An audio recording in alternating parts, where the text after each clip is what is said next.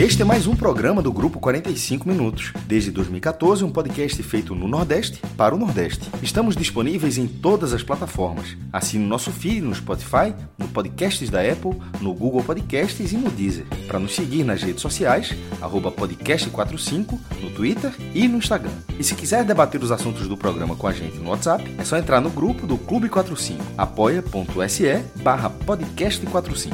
Muito obrigado pela escolha e pela confiança.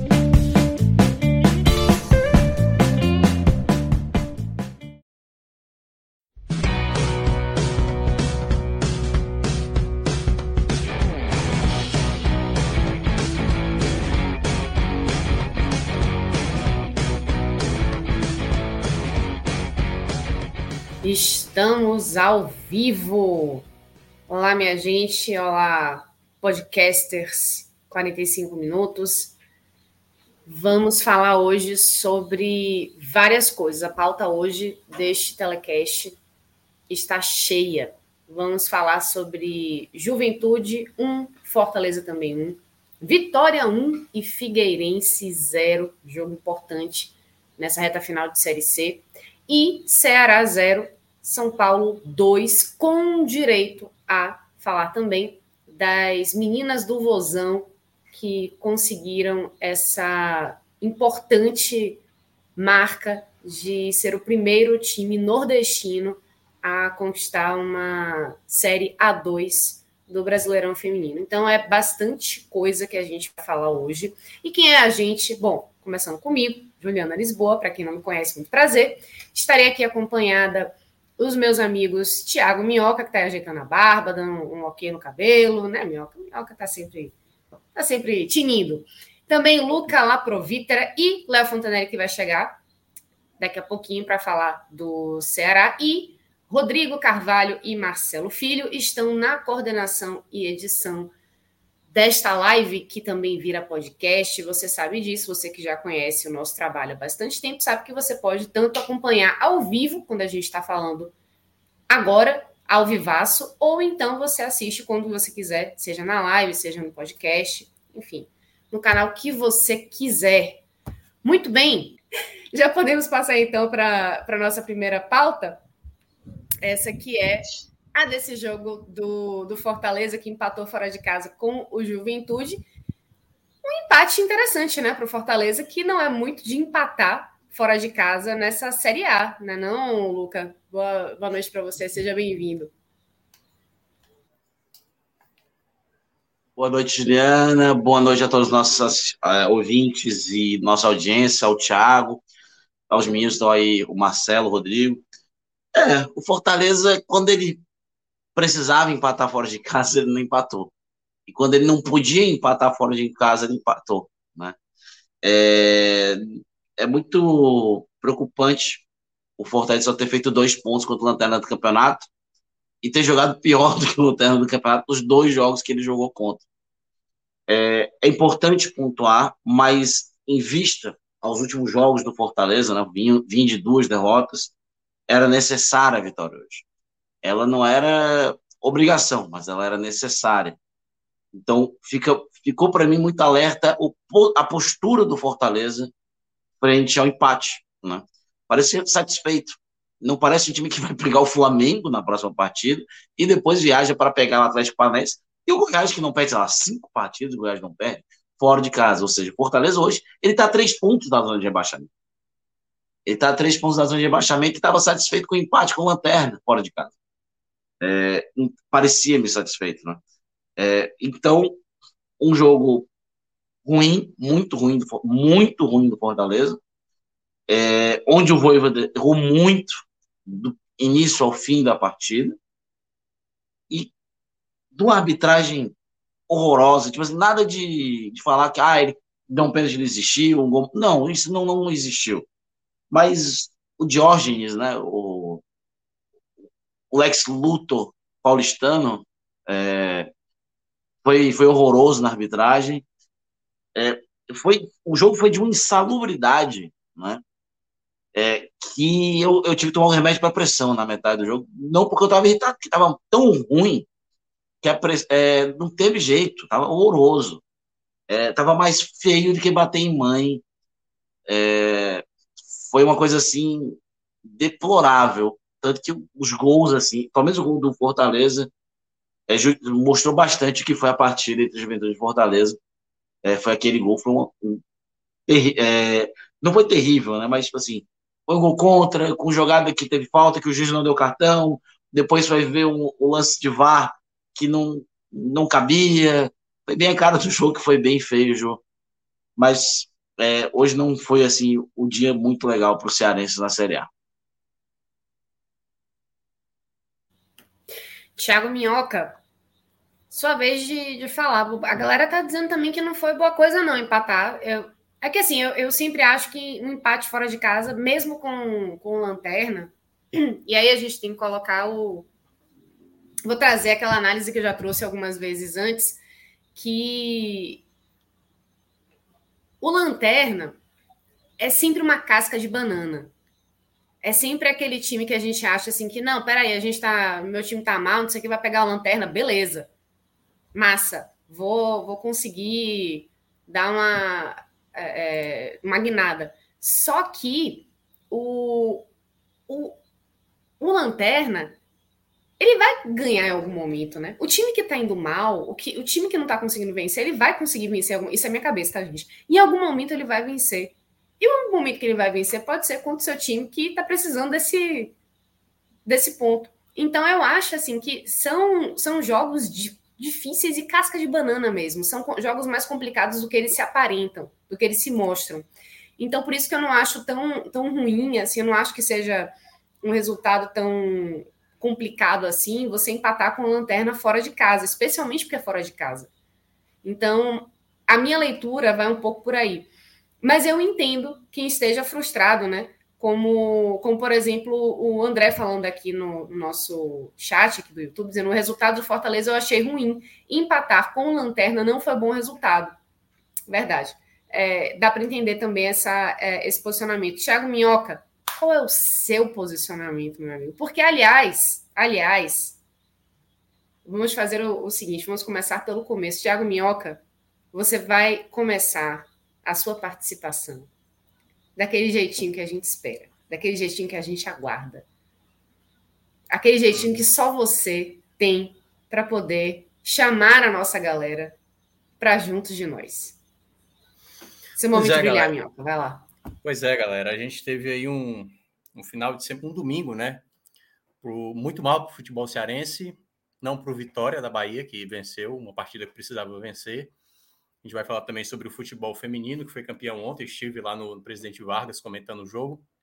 E, e nada disso, independentemente da sua alegria, da sua tristeza, da sua raiva, vai mudar o fato da gente proporcionar essa live para vocês, né? De maneira ponderada. Claro que né, coisas irritantes aconteceram, né? Com que a gente vai entrar mais aqui. Vai gastar o maior tempo, tanto aqui com Fortaleza quanto o Ceará, da raiva que foi com arbitragem, com, enfim, escolhas dos treinadores e tal.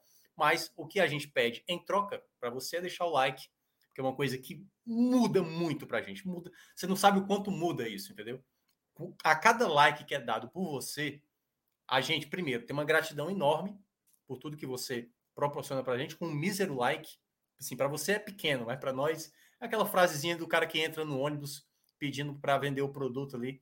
O pouco para você é, não, para você é pouco, para nós é muito, entendeu? Então é exatamente essa, essa linha aí que a gente pede para que você deixe o like, colabore. Claro, se você não for inscrito, fique à vontade aí para se inscrever. Essa semana não teremos jogos, 10 dias aí sem jogos, praticamente. Vamos ter Série B, obviamente, mas é, contribua, contribua. É com like. Se você quiser participar, coloque alguma coisa que seja que gere debate. E claro, uma outra coisa que eu esqueci, Juliana a gente, a partir de agora, tem que criar enquetes. Então, qualquer coisa, se o Luca tem, tiver alguma sugestão de enquete, que eu era para ter pensado antes. Então, uma enquete do Fortaleza a gente vai fazer e uma enquete para o Ceará no mais tardar também. A gente vai soltar para também ter a interação da galera aqui sobre, não sei, algum jogador que seria titular, uma, uma disputa e tal.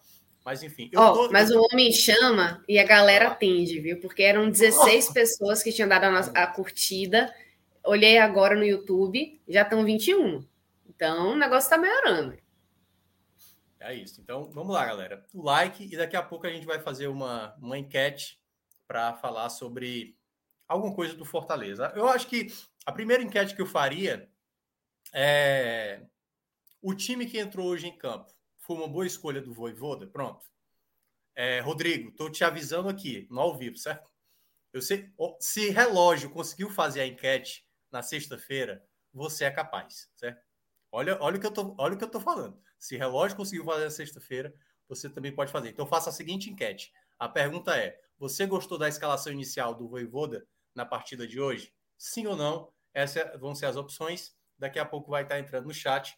Qualquer coisa, Rodrigo, coloca aí nos comentários se conseguiu fazer ou não. Ó, oh, você levantou a bola para a galera cortar, viu? Porque acho que vai ser 100% não.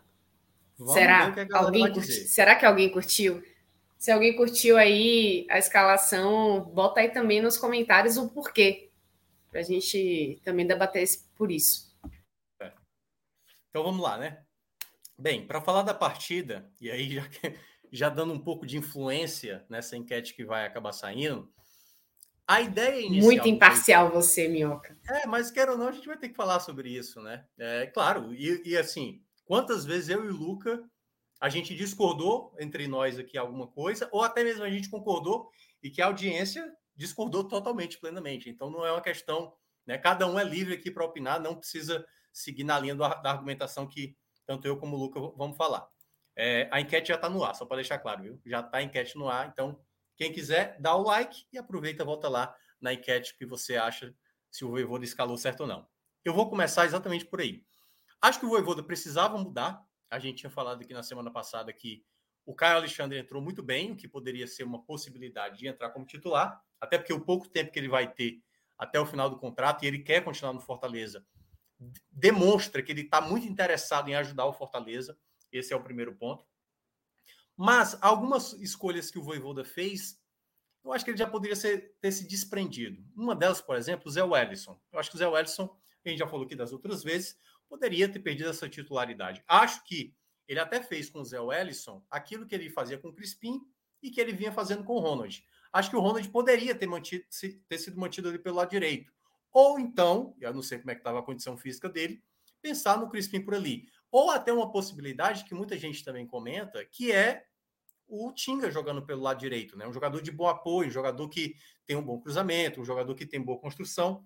Então, acho que nesse aspecto eu vejo que é, o Voivoda poderia ter pensado um pouco a mais, sabe assim, nessa ideia de time. E o outro ponto seria o Robson na frente, que é um jogador, mesmo você questionando, o Robson perde, perde muitas jogadas e tal, tem a sua utilidade, mas eu acho que esse era um momento que poderia ter pensado numa ideia, até porque na maioria das vezes que ele tentou, era Galhardo com Robson. Eu entendo que o Robson dá mais intensidade, mas eu queria ter visto assim um pouco mais de qualidade, sabe? Às vezes, me parece que o Voivoda olha muito para a intensidade que ele vai querer imprimir no jogo. Para determinados jogos, ok. Contra times mais tecnicamente mais abaixo, dá para fazer um jogo colocando um pouco mais de qualidade em campo. E eu acho que faltou isso nessa formação inicial dele. Então, assim, eu não gostei muito da ideia inicial. Não era um time horroroso, mas a grande questão, e algo que o Luca já abriu ali no comentário dele, não tem como olhar para esse jogo e achar que o empate era ok. Poderia ser ok, dependendo do contexto do que tinha acontecido rodadas atrás. Por exemplo, se não perde para o Fluminense, né? Toda a situação que aconteceu, a gente falou aqui na semana passada, Assim, de toda forma, empatar com o, o Lanterna sempre é ruim. Mas se tivesse vencido o Botafogo, tivesse empatado ali contra o, o Fluminense, esse tropeço meio que se aceitava. Não, até, até tá bem, porque ia gerar uma frustração, quem sabe, de brigar mais em cima no campeonato. Com as duas derrotas que teve, principalmente para aquela derrota do Botafogo, duas semanas atrás, esse empate ele se torna meio inaceitável. E eu nem digo por conta do Juventude, que eu acho que eu e o Luca a gente falou isso aqui na semana passada. Olha, o Juventude não vai ser jogo fácil, certo? É o lanterna do campeonato, mas o lanterna do campeonato está fazendo um jogo duro com todo mundo. Só que o jogo no primeiro tempo, primeiro, o, o Juventude começou muito melhor do que o Fortaleza, certo? Principalmente explorando muito o lado direito, o lado esquerdo defensivo do Fortaleza, que teve muita dificuldade de impedir os cruzamentos. Perde uma chance inacreditável com Oscar Ruiz, assim, daquelas Se você olha, Oscar Ruiz, que até passou pelo Bahia, né? Jogou aí no, no Bahia, Juliano. Perdeu um gol inacreditável, que ele costumava perder também na época do Bahia. E aí depois teve a cabeçada do, do Benevenuto para fora, que quase foi em direção ao gol. Mas era o Juventude bem melhor na, naquele começo. Fortaleza não estava totalmente adaptado. Mas aí, a partir, acho que do, da metade do primeiro tempo em diante, o Fortaleza começou a organizar mais. Por exemplo, o Zé Welles, que não estava gostando muito, começou até a ganhar mais bolas, chegar melhor ao ataque e tal, conseguiu algumas chegadas, né? É, o meio de campo ali, o Sacha já tomou amarelo, já começou a ficar aquele jogo perigoso, que já tinha sido também no ano passado, já tinha sido também no turno desse ano, que o, o, o Juventude jogou melhor do que o Fortaleza, mas era um Fortaleza muito instável naquele momento do campeonato. E desculpa que eu estou a ponto de, de espirrar e eu estou dando aqui umas fungadas, certo? Então vai, vai parecer que. Pode ser a qualquer momento que eu, eu vou dar um espirro aqui. Mas enfim, para também não estender tanto. Mas quando o Fortaleza faz. Vamos ficar na expectativa então, Minhoca.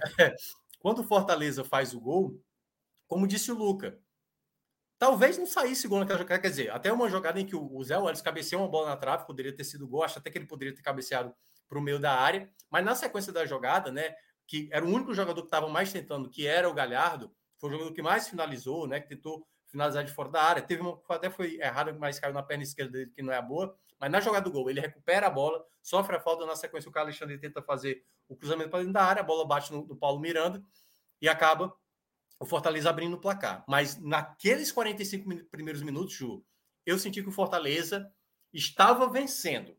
Tal qual tinha sido, às vezes, até o jogo do Cuiabá, que era aquele jogo de tipo, não está jogando bem, mas o resultado é o mais importante. Quando volta para o segundo tempo, eu até cheguei a falar para o Miguel, Miguel Júnior, que é o setorista do Fortaleza, lá da rádio, eu falei, Miguel, eu até trocaria. Conhecendo o Voivô, do time está ganhando, ele vai trocar na base dos 15 minutos. Quando volta, o Fortaleza até teve algumas possibilidades, acho que foi uma, uma, chance que teve, e a equipe do Juventude chegava mais vezes ao ataque. O Juventude se lançou, se desfez ali da linha dos três zagueiros, sacando o Paulo Miranda, colocou mais atacantes, e o Isidro Pita, que para mim foi o melhor da partida, dando muito trabalho para a defesa do Fortaleza. Só que aí eu acho que entrou. Aí, assim, uma coisa que Inclusive, perdeu um, um, um, gol no finalzinho que misericórdia. É, exatamente. Foi, que foi assim, fundamental. Porque o jogo foi realmente um cenário para derrota. Fortaleza não fez jogo nem para empatar. Era um jogo realmente para perder. E aí eu acho que é onde entra o ponto-chave, aquele ponto de inflexão, onde mostrou que o Voivoda foi muito mal hoje. Muito mal. Chega 15 minutos, já dava para ver que o Juventude estava todo no ataque e o Fortaleza recuado. Eu até entendo que ele deveria fazer trocas e ele não fez ali a partir dos 15. Foi preciso chegar até o 22 minuto, na metade do segundo tempo, para ele sacar duas peças, para colocar outras duas, que não mudou nada. Aliás, não fazia o menor sentido sacar Moisés e sacar, no caso, o Sacha, para colocar exatamente ali o Lucas Lima e também o. Qual foi o outro que entrou? Foi volante o. Ronald. O Ronald, né? E tal. Primeiro, Centralizou o Zé Welles e botou é, o Ronald na direita. O Ronald é um jogador que dá muito combate, mas ele não é tanto de recuperação. Ele tirava o Sacha. Tudo bem, tava com medo do Sacha tomar amarelo? Eu tava com medo do, do Robson tomar amarelo. Eu tava com medo do Zé Wellison tomar amarelo. Aliás, principalmente o Robson, que tava muito mal na partida, como disse o Luca. O tempo que ele ficou em campo, nossa senhora já estava muito claro que o Robson deveria ser a primeira troca a fazer. E aí ele saca o Moisés, que realmente não fez um jogo tão chamativo, mas um jogador que estava participando mais e errando muito, e é por isso às vezes que eu não gosto da, da, dessa fala de torcedor, ele erra, erra, mas tenta. Pô, meu amigo, mas, então não tenta mais, entendeu? Então fica na sua, porque se atrapalha. E eu acho que o Robson atrapalhou muitas jogadas, muitas jogadas de ataque, tal qual já tinha sido no jogo passado. Então eu, se eu fosse o Voivoda, se era para sacar o Moisés, colocaria, por exemplo, o Pedro Rocha, que não joga até agora o. O, o, próprio Voivoda não colocou o Pedro Rocha jogando pelo lado esquerdo para ser esse jogador agressivo. Para mim é para ser o substituto imediato do Moisés. Sacou o Moisés? É Pedro Rocha ali na cara. E na hora que o, que o Robson, que deveria ter sido saído primeiro, deveria ter colocado já o Romero. Para pelo menos dar uma qualidade a mais de uma bola. Que eu acho que falta isso no Fortaleza às vezes. Jogador que pensa, por exemplo, o, o, o Galhardo é um jogador que pensa o jogo. Ele pega, por exemplo, fez uma jogada pelo lado direito no segundo tempo, maravilhosa. Aí a bola foi para quem? No pé do Robson, que chutou o chute para fora. Se é um jogador de mais qualidade para dialogar com, com o Galhardo, ou que pelo menos consiga ter um poder de finalização melhor, isso eu acho que é o mais interessante. Só que aí o Voivoda foi fazendo trocas e o time não melhorava e não melhorava, e a pressão era grande, e a pressão era grande, e realmente chegou nesse ponto, Ju, que já tinha tomado gol, né? Num gol que, assim, a, a, primeira coisa, né? O que já, já começou um pouco desesperador na partida. Fernando Miguel não estava apto para o jogo, deu a velha dor de barriga nele, e aí Marcelo Boeck foi acionado. Já se imaginava isso, porque Marcelo Boeck sempre estava sendo opção de banco. E bola aérea na área, o Marcelo Boeck é um desespero, velho é desespero. Então teve muita bola alçada que o Boeck, se conseguiu tirar duas bolas, foi muito. Ele não tem o tempo mais da saída, ele não consegue mais executar isso. Acho até que o Luan Poli tem muita dificuldade para ser um goleiro, mas eu optaria muito mais pelo Luan Poli daqui para o final do campeonato. Mesmo, e aí fazendo a, a ressalva, ele foi fundamental para o Fortaleza não tomar o gol da, de, a, a, da derrota, né? Essa jogada que você citou, Ju, que é exatamente o Isidro Pita sai cara a cara com ele e ele faz uma defesa. Nesse ponto, eu concordo. Mas aí, às vezes, falta para o Marcelo Boeck até mesmo entender certos contextos. Por exemplo, eu fiquei com a impressão que se o Boeck, naquele momento que toma o gol, se ele cai no chão reclamando falta, a bola estava indo para a lateral. Se ele cai, levanta o braço para pedir para ser atendido, eu acho que o jogo certo, poderia ter sido parado. Porque se era uma jogada que sobra ali na entrada do, do, da, da, área, o juiz não teria parado. Mas a bola lá na lateral, eu acho que faltou um pouco da malandragem do Marcelo Boeck para esse momento. E aí, tipo, na própria jogada, o Tite não sobe, como trocentas vezes já aconteceu em jogos do Fortaleza. O Tite não sobe. O Tite geralmente vai ganhar uma bola aérea quando não tem ninguém do lado dele, porque a bola, teoricamente, é só para ele. O Tite é péssimo no, no, jogo aéreo, péssimo no jogo aéreo. E foi o que mais o Juventude fez, tanto no primeiro como no segundo tempo. E isso, ó, perceba, eu estou relacionando aqui vários defeitos de mecanismo do Fortaleza porque quem tem que enxergar isso é o treinador. Há muito tempo a gente fala do Tite, há muito tempo a gente fala dessa questão do Robson. E ele, pela primeira vez, eu, eu vi que o Banco do Fortaleza tinha qualidade e ele não soube fazer, ele não soube ler o que estava acontecendo em campo e, principalmente, ele decidiu fazer a mesma coisa que ele fez contra o São Paulo, embora o do São Paulo, acho que o São Paulo realmente jogou bem melhor, né? Até poderia ter realmente empatado aquele jogo, mas Fernando Miguel estava numa noite muito boa. Mas me lembrou muito o jogo do Goiás, o jogo do Cuiabá, em que o Fortaleza ficou flertando com a tragédia. E a tragédia aconteceu, que foi tomar o um empate. O Juventude foi merecedor, foi muito merecedor. Só que o Fortaleza não conseguiu nem se defender e muito menos criar jogada de contra-ataque para matar esse jogo. O Robson, por exemplo, aí para fechar, ele perde uma chance inacreditável em que o goleiro todo estabanado entrega a bola no meio de campo, tudo bem, não era um chute tão fácil, mas ele isola a bola, pô é brincadeira, entendeu? Então, então, assim, são várias coisas que quando você tem uma qualidade, você não precisa ter 11 jogadores de qualidade em campo. Você tem que ter jogador de intensidade, um jogador mais que faz um jogo sujo, como se fala, é um jogador que para mais jogadas e tal. Mas eu acho que a leitura da partida, resumindo o geral assim, tá muito na conta do Voivoda. Sabe, assim, muito na conta. Eu não, eu volto a falar, eu não acho que seria um jogo fácil para o Fortaleza. Aliás, o jogo se comprovou nisso. Não foi um jogo fácil. Mas o Fortaleza é como se ele tivesse piorado a situação para ele dentro do jogo, já que o jogo estava a seu favor, a ponto de deixar escapar dois pontos e ficar apenas com esse um ponto somado. E aí, como disse o Luca, vai agora para três jogos muito complicados: Flamengo dentro de casa, Goiás fora e Atlético Paranaense fora. Então, Fortaleza tem que ligar o sinal de alerta. A vitória teria que vir hoje, não veio e agora vai ter que vir contra o Flamengo. Só para dar uma contextualizada aqui, viu? Já temos alguns votos na nossa enquete. O não está ganhando por 53%, mas o sim está aí com 47% dos votos. Para mim, de uma forma meio impressionante. Caso você não lembre da nossa enquete, que está no nosso YouTube, no chat, tem aí a pergunta. Você gostou da escalação inicial de Voivoda na partida de hoje? Sim ou não? O não está ganhando, mas por pouco, hein? Fiquei é levemente surpresa. Acho que a escalação é... foi o problema em si, sabe? Acho, é, Eu não queria o Robson titular, eu não queria o Zé Wellison, especialmente na ponta. É, mas eu entendi. E nem, o Zé, por exemplo, nem foi um jogo tão ruim. Né? Faltou intensidade né, ali, faltou velocidade. O Zé perdeu muito com isso. Mas eu acho que a leitura de mudar o jogo foi muito mais problemática do que realmente o time que entrou em campo. Né? Eu acho que o, a forma que ele leu o jogo foi muito mais problemática do que realmente a forma de que ele começa o jogo. O Voivoda monta uma equipe boa para começar o jogo. E toda a gente já viu algumas, várias vezes ele montar uma equipe ali, um, um encaixe de jogo bom. Não concordo da forma que o Fortaleza jogou hoje.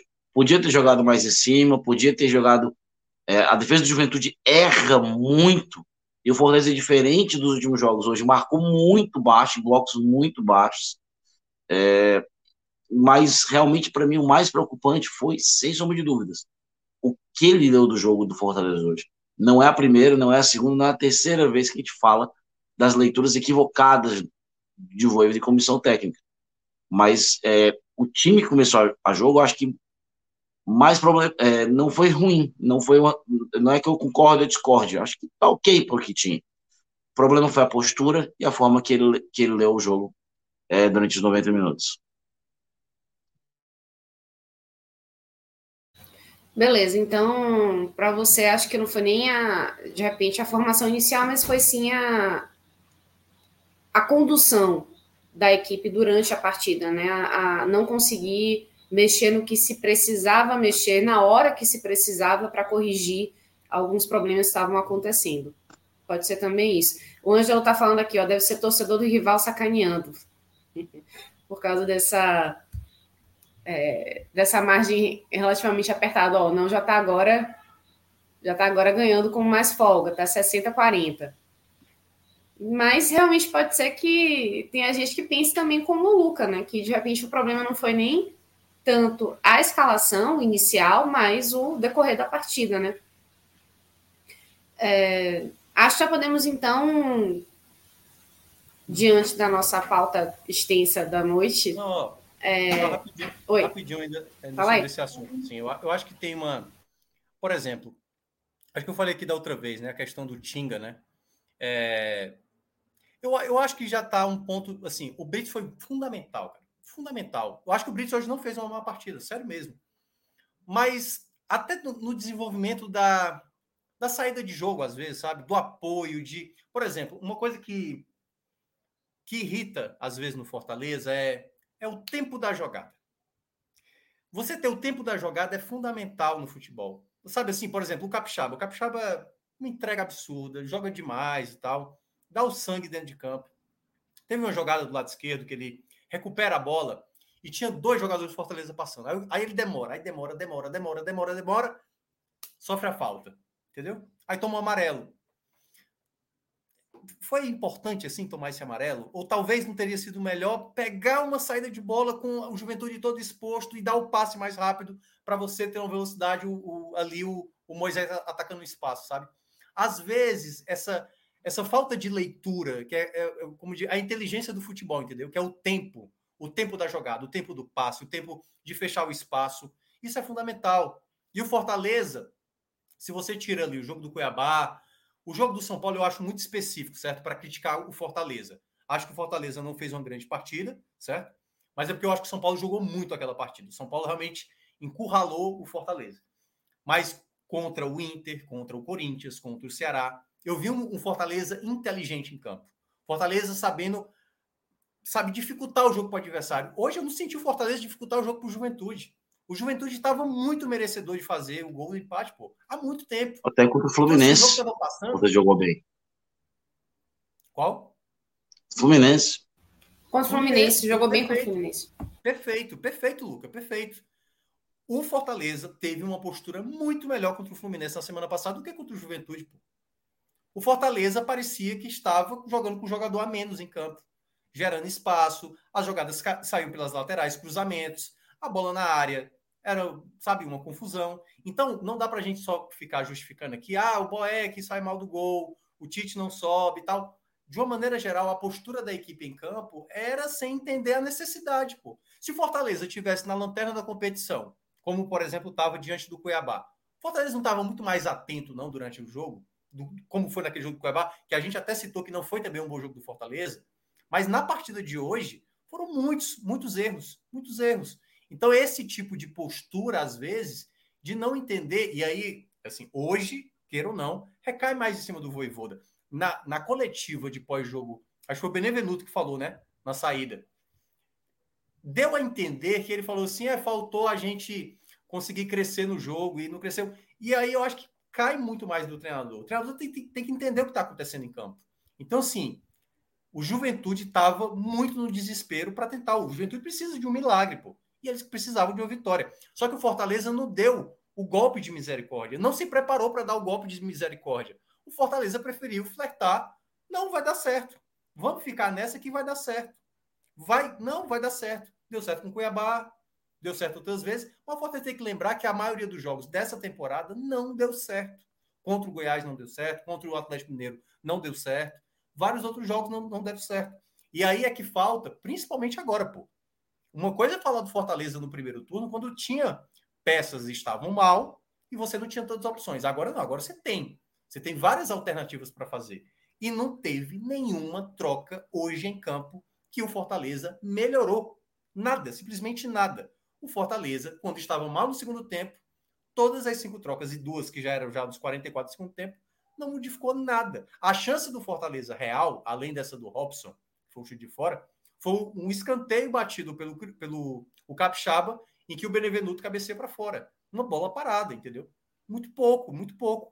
Aí você, aí você, aí você pensa, né, Luca, que é o seguinte: ah, mas o Fortaleza tem mais elenco, que eu vi muita gente falando, tem mais elenco do que o Juventude. Vai ganhar tranquilo, vai pegar o Lanterna, o pior, a pior defesa, o time que está muito mal e tal. Mas é o Loser, que todo mundo sabe que é um treinador que arma bem sistemas defensivos e que é um time que dá trabalho, entendeu? Então, assim, me parece que faltou principalmente a leitura da comissão técnica, e eu nem sei se é, assim, lembrando, é a comissão técnica, né? O quanto é conversado ali do Voivoda com o assistente dele, que hoje não estava, acho que era o Naruel, né, Luca? Se eu não me engano, acho que era o Naruel que estava. Geralmente ele é o expulso, né?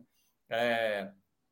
E eu acho ali, eu não sei o que é que se conversa ali, sabe? Eu queria muito que o Voivoda explicasse o que é que ele pensou com aquela troca. Por que não sacar um jogador que estava mal na partida? Eu tenho certeza que o Voivoda confia muito, muito mesmo no Robson, certo? Não é problema ele confiar no Robson. Agora, a partir do momento que o Robson não estiver bem, e o Robson estava amarelado, cara, estava amarelado.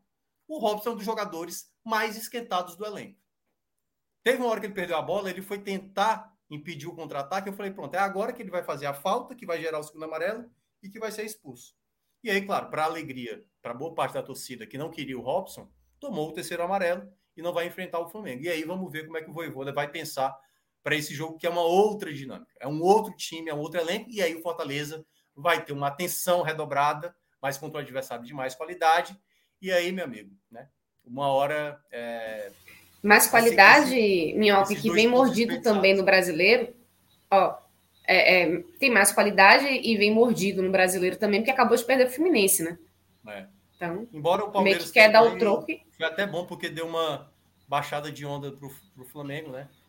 Mas e teve é. expulso, né? O Cebolinha foi expulso, Marinho foi expulso, Pedro, Vidal, é, Everton Ribeiro. Foi uma, uma série de lambanças.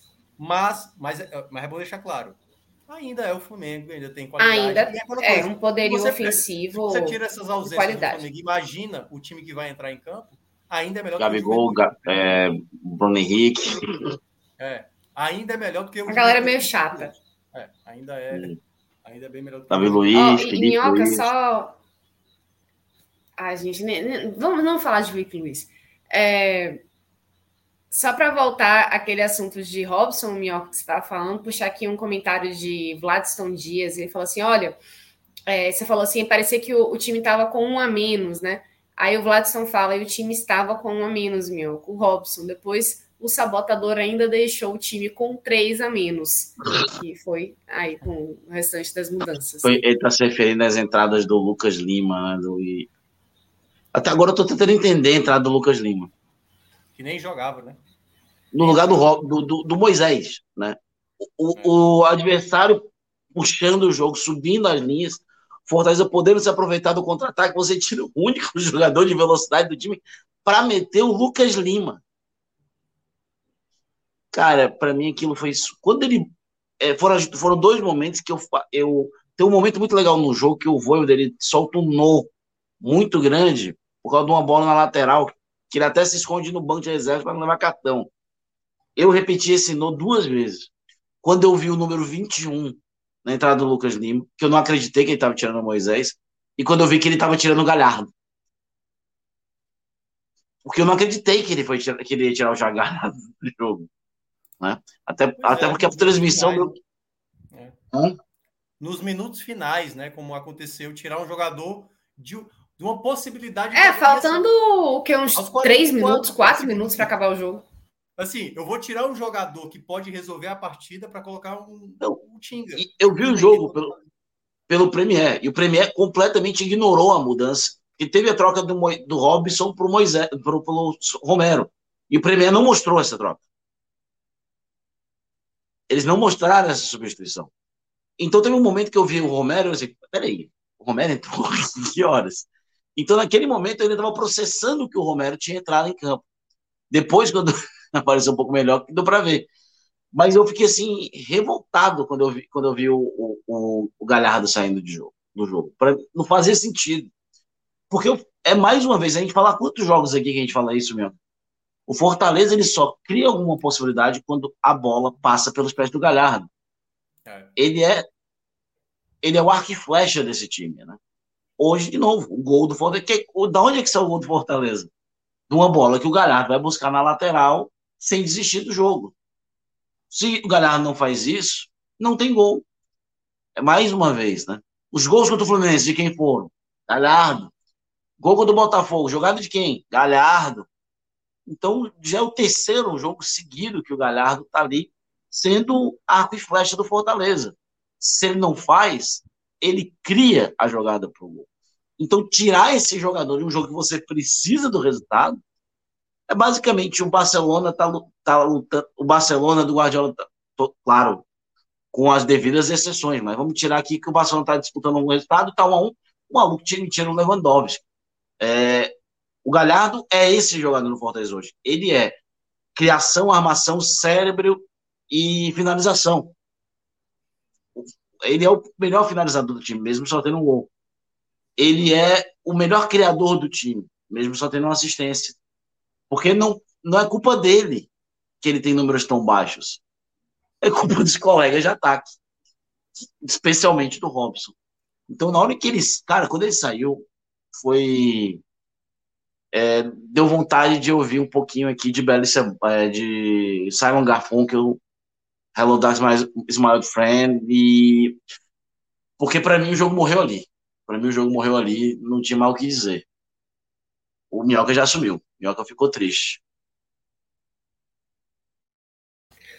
Minhoca tá arrasado. De repente é o, o, o, pastel dele que chegou. Inclusive, ainda não sabemos o, o sabor do pastel que ele pediu, né? Fica o questionamento. Foi o pastel, pastel Minhoca, que chegou? Não, chegou não, chegou não, chegou não, chegou não. Ah, bom. Tá Ainda não. Ainda não. Mas tá demorado 40 minutos. Pô, é mesmo. Olha só, já dá para a gente passar para as análises individuais, então? Sim, sim. Bora nessa. Pronto, então vamos fechar aqui a enquete. É, a enquete ficou assim. Lembrando aí, você gostou da escala inicial de Voivoda na partida de hoje? Não venceu com 54% dos votos, sim ficou com 45% e a enquete foi finalizada com 31 votos. E foi isso tá. daí. Realmente, acho que não tinha muito como. Por mais que a escalação inicial não tenha sido o principal problema, talvez, do Fortaleza nesse jogo, foi um dos problemas, né? Foi um problema, dá para dizer que foi um problema. E agora podemos chegar ao nosso momento nosso ápice, dá para dizer assim, do, das análises do podcast, que é o pódio do bem e do mal. Quem começa? Luca? Ok? Vou começar. Vou começar. vou começar Bora. com o pódio do bem, que esse foi difícil fazer hoje. É, para mim, o terceiro melhor em campo, apesar de amarelado de ter saído, o Lucas Sacha. É, ele teve bem sobrecarregado no setor dele hoje, mas foi bem importante quando teve em campo a saída dele de campo deixou o Fortaleza muito vulnerável, muito. É, e vou ser muito sincero, eu achei o cartão da amarelo, amarelo dele bem forçado. Tiveram faltas bem piores, inclusive de jogadores do Fortaleza. Emanuel Brites, com quatro minutos de jogo, fez uma falta que era para cartão. É, Felipe Pires, Capixaba, jogadores do Juventude mereciam ter levado cartão e não levaram. É, mas o Sacha levou um cartão para mim injusto. Mas foi bem, foi o terceiro melhor em campo. Segundo, o outro jogador que tentou muito, também, é, apesar que teve algumas dificuldades defensivas, é, ele era um dos poucos que trazia algum desafogo ofensivo. E olha que é, posso criticar muito o momento dele no jogo, mas ele foi o desafogo ofensivo em muitos momentos, que foi o Juninho Capixaba. Né? O Juninho, inclusive, em, no lance do gol do Fortaleza, o Juninho, o, o gol que o Fortaleza leva, né? O Juninho Capixaba alerta o Tite, porque o Tite vai marcar o Isidro Pita, sem necessidade nenhuma. É, e nem sobe para marcar o Pita, e ainda deixa o, o Vitor é, livre para cabecear e fazer um a um. Mas o Capixaba, para mim, foi esse outro jogador, segundo jogador, melhor em campo, já acho que já não, não tem muita dificuldade para falar. Thiago Galhardo, é, com menção o Alexandre. Eu só não coloquei o Alexandre no top 3, porque ele, defensivamente ele deixa muito a desejar. Ele, eu acho que teria sido mais vantajoso ele ter sido o ponta do que o jogador, jogador centralizado. É, ele deixa muito, deixou muito a desejar. Talvez seja uma questão física, mas defensivamente ele deixou a desejar demais. É, o Americano para mim foi o Thiago Galhardo. Ele é um ele é uma gota de criatividade ali no oceano de loucura que às vezes o Fortaleza é dentro de campo. O Fortaleza hoje ele foi como é, o último filme do Doutor Estranho, né? O Multiverso da Loucura, prometeu muita coisa e acabou ficando uma bagunça e ninguém gostou do resultado final. É, foi basicamente né, o Fortaleza em campo. Mas o Galhardo foi pontinho ali que ainda salvou o Fortaleza. Top 3 negativo, eu vou começar com. Hum, eu vou começar com Benevenuto, de novo. Não foi bem. Eu estou tentando lembrar em algum momento que ele ganhou uma disputa contra o Pita até aqui. Não estou conseguindo lembrar do, de alguma vitória do, do Benevenuto contra o Pita é, defensivamente. Foi, foi, foi, bem mal. O Benevenuto foi bem mal em campo. Segundo, o Tite, que vinha até relativamente bem e só entrou nessa lista porque a meia hora final de jogo do Tite foi pavorosa. No lance do gol do Juventude, ele erra duas vezes. Ele erra na jogada que o Fortaleza ali disputa e a bola vai para a lateral, para aí sim o cruzamento do gol.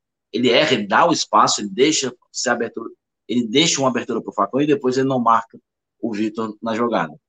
Então, entre o Tite, um jogador que, para mim, tem uma crescidinha naqueles jogos anteriores, mas novamente voltou a desempenhar um futebol de toda a temporada muito abaixo. E para mim, para em campo, todo mundo já sabe. Para mim, todo torcedor do Fortaleza devia ser recebeu compensação de insalubridade toda vez que o Robson joga partidas como essa. É, o Robson não é um jogador que ele. Existe jogador que tenta muito é, coisas difíceis. Por exemplo, eu levo em consideração o Felipe, especialmente o Felipe dos, dos até o ano passado. Era um jogador que errava, mas ele tentava muito, porque o Felipe tentava passes é, aprofundados, tentava longos lançamentos, ele tentava fazer coisas diferentes dentro do jogo. Isso é tentar, tentar errar. O Robson não. O Robson, ele tenta, tenta e erra o básico. Ele não tenta um passe aprofundado, ele não tenta uma finalização diferenciada, ele não tenta uma inversão de jogo. Ele tenta, o Robson tenta dar um passe de três metros e ele erra. O Robson, quando ele tá num dia que. O Robson, quando ele tá num dia bom, ele é ruim. Quando ele tá num dia ruim, ele é péssimo. É, então, o Robson faz me questionar muito, por exemplo, jogadores que eu não vi. Porque daqui a 40 anos, alguém vai olhar os números do Robson e, caramba, esse cara deve ter jogado muita bola. E aí vai chegar o. Talvez o saudosismo, ah, o Robson jogava. E eu vou ficar aqui na minha cabeça, pô, cara era um. Isso aqui ele vai ser um documento histórico. Para a gente lembrar que ele não jogava bola, ele era ruim. Ele era ruim que de vez em quando dava sorte. Porque o Robson, eu acho que a margem de erro para o Robson, ela, ela, não. Há muito tempo eu falo, a margem de erro do Robson, ela não vale a pena. Não vale a pena ter um jogador que faz 10, 15 gols no ano, mas ele atrapalha nos outros 45 jogos da temporada. Ele não ajuda, ele atrapalha. Não é que nem o Moisés. Ah, o Moisés jogou mal, jogou. Podia até ter entrado no top negativo. Mas o Moisés, por exemplo, ele não atrapalhou o jogo. Ele não foi decisivo para o resultado permanecer 1 a 1 Ele não estragou a jogada de contra-ataque. Ele não jogou para. Cara, teve uma jogada para mim, foi tão simbólica no segundo tempo, que o Fortaleza atacava nos 5 contra 3 contra o Juventude.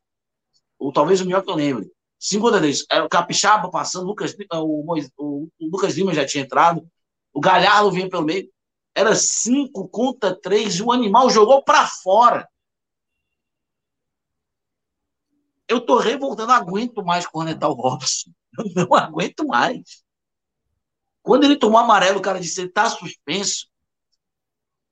Nasceu aquele meme. Muito triste com a notícia dessa, soltando fogo de artifício. Porque não tem nenhum torcedor do Fortaleza que não tenha esboçado um sorrisinho por esse momento. É, eu, eu já elogiei muito o Robson, disse que já disse algumas vezes, ele é um mal necessário. Mas chega um momento que ele só é o mal, né? O Robson é tipo um cigarro para acalmar. Ele te acalma, mas ele também te dá câncer. Então, tá muito, muito. Foi horrível, foi horroroso hoje. E eu deixo pro Minhoca porque eu estou revoltado com o Robson. Bem claro isso. Vamos lá. É, eu vou começar então com a, o lado trágico da coisa, né? O Robson vai, vai nessa. Eu vou até aproveitar logo o embalo na, dessa análise do Robson. É, tal, talvez assim, eu vou melhorar um pouco a frase do Luca, né? Ele em dia bom é ruim, ele em dia normal ele é péssimo, e ele em dia trágico ele, ele simplesmente tem que ser mandado embora. Assim. Porque o Fortaleza, quando teve as cinco vitórias, e ele sai da situação dele de briga de rebaixamento para algo pudesse se imaginar. Era Sul-Americana, ainda não era Libertadores, que muita gente até imaginou. Mas, para fazer essa mudança, entrava a segunda parte. Porque o Fortaleza, nos cinco jogos que fez, era jogos para tentar, sabe, lutar pelos três pontos a, to a, todo custo, mesmo jogando bem, jogando mal, tanto faz. Quando o Fortaleza sai dessa situação, ele poderia ter feito leves modificações. Quando ele fez essa modificação, foi colocar o Romarinho contra o, o Botafogo, entendeu? O Romarinho não é uma qualidade que você, opa, tá entrando esse cara e vai resolver a partida. Então ele entra com uma, ele, ele pensa mais na característica do que na qualidade. E eu acho isso um problema muito grande, muito grande. Porque você vai ter em todo o setor ali, pô, você tem um jogador como Benevenuto, ao mesmo tempo você tem um Tite, que é péssimo defensivamente, mas tem uma boa saída de bola. É, você tem na direita o Brits, que defende muito bem, mas no apoio não é tão bom. Você tem o Capixaba, que é um esforço danado e que ajuda muito. Tanto é que boa parte dos gols do Fortaleza tem saído do pé do Capixaba. É... E aí o meio de campo, você vai botar o Caio Alexandre, ao mesmo tempo você ganha no passe, você perde na, na marcação e tal.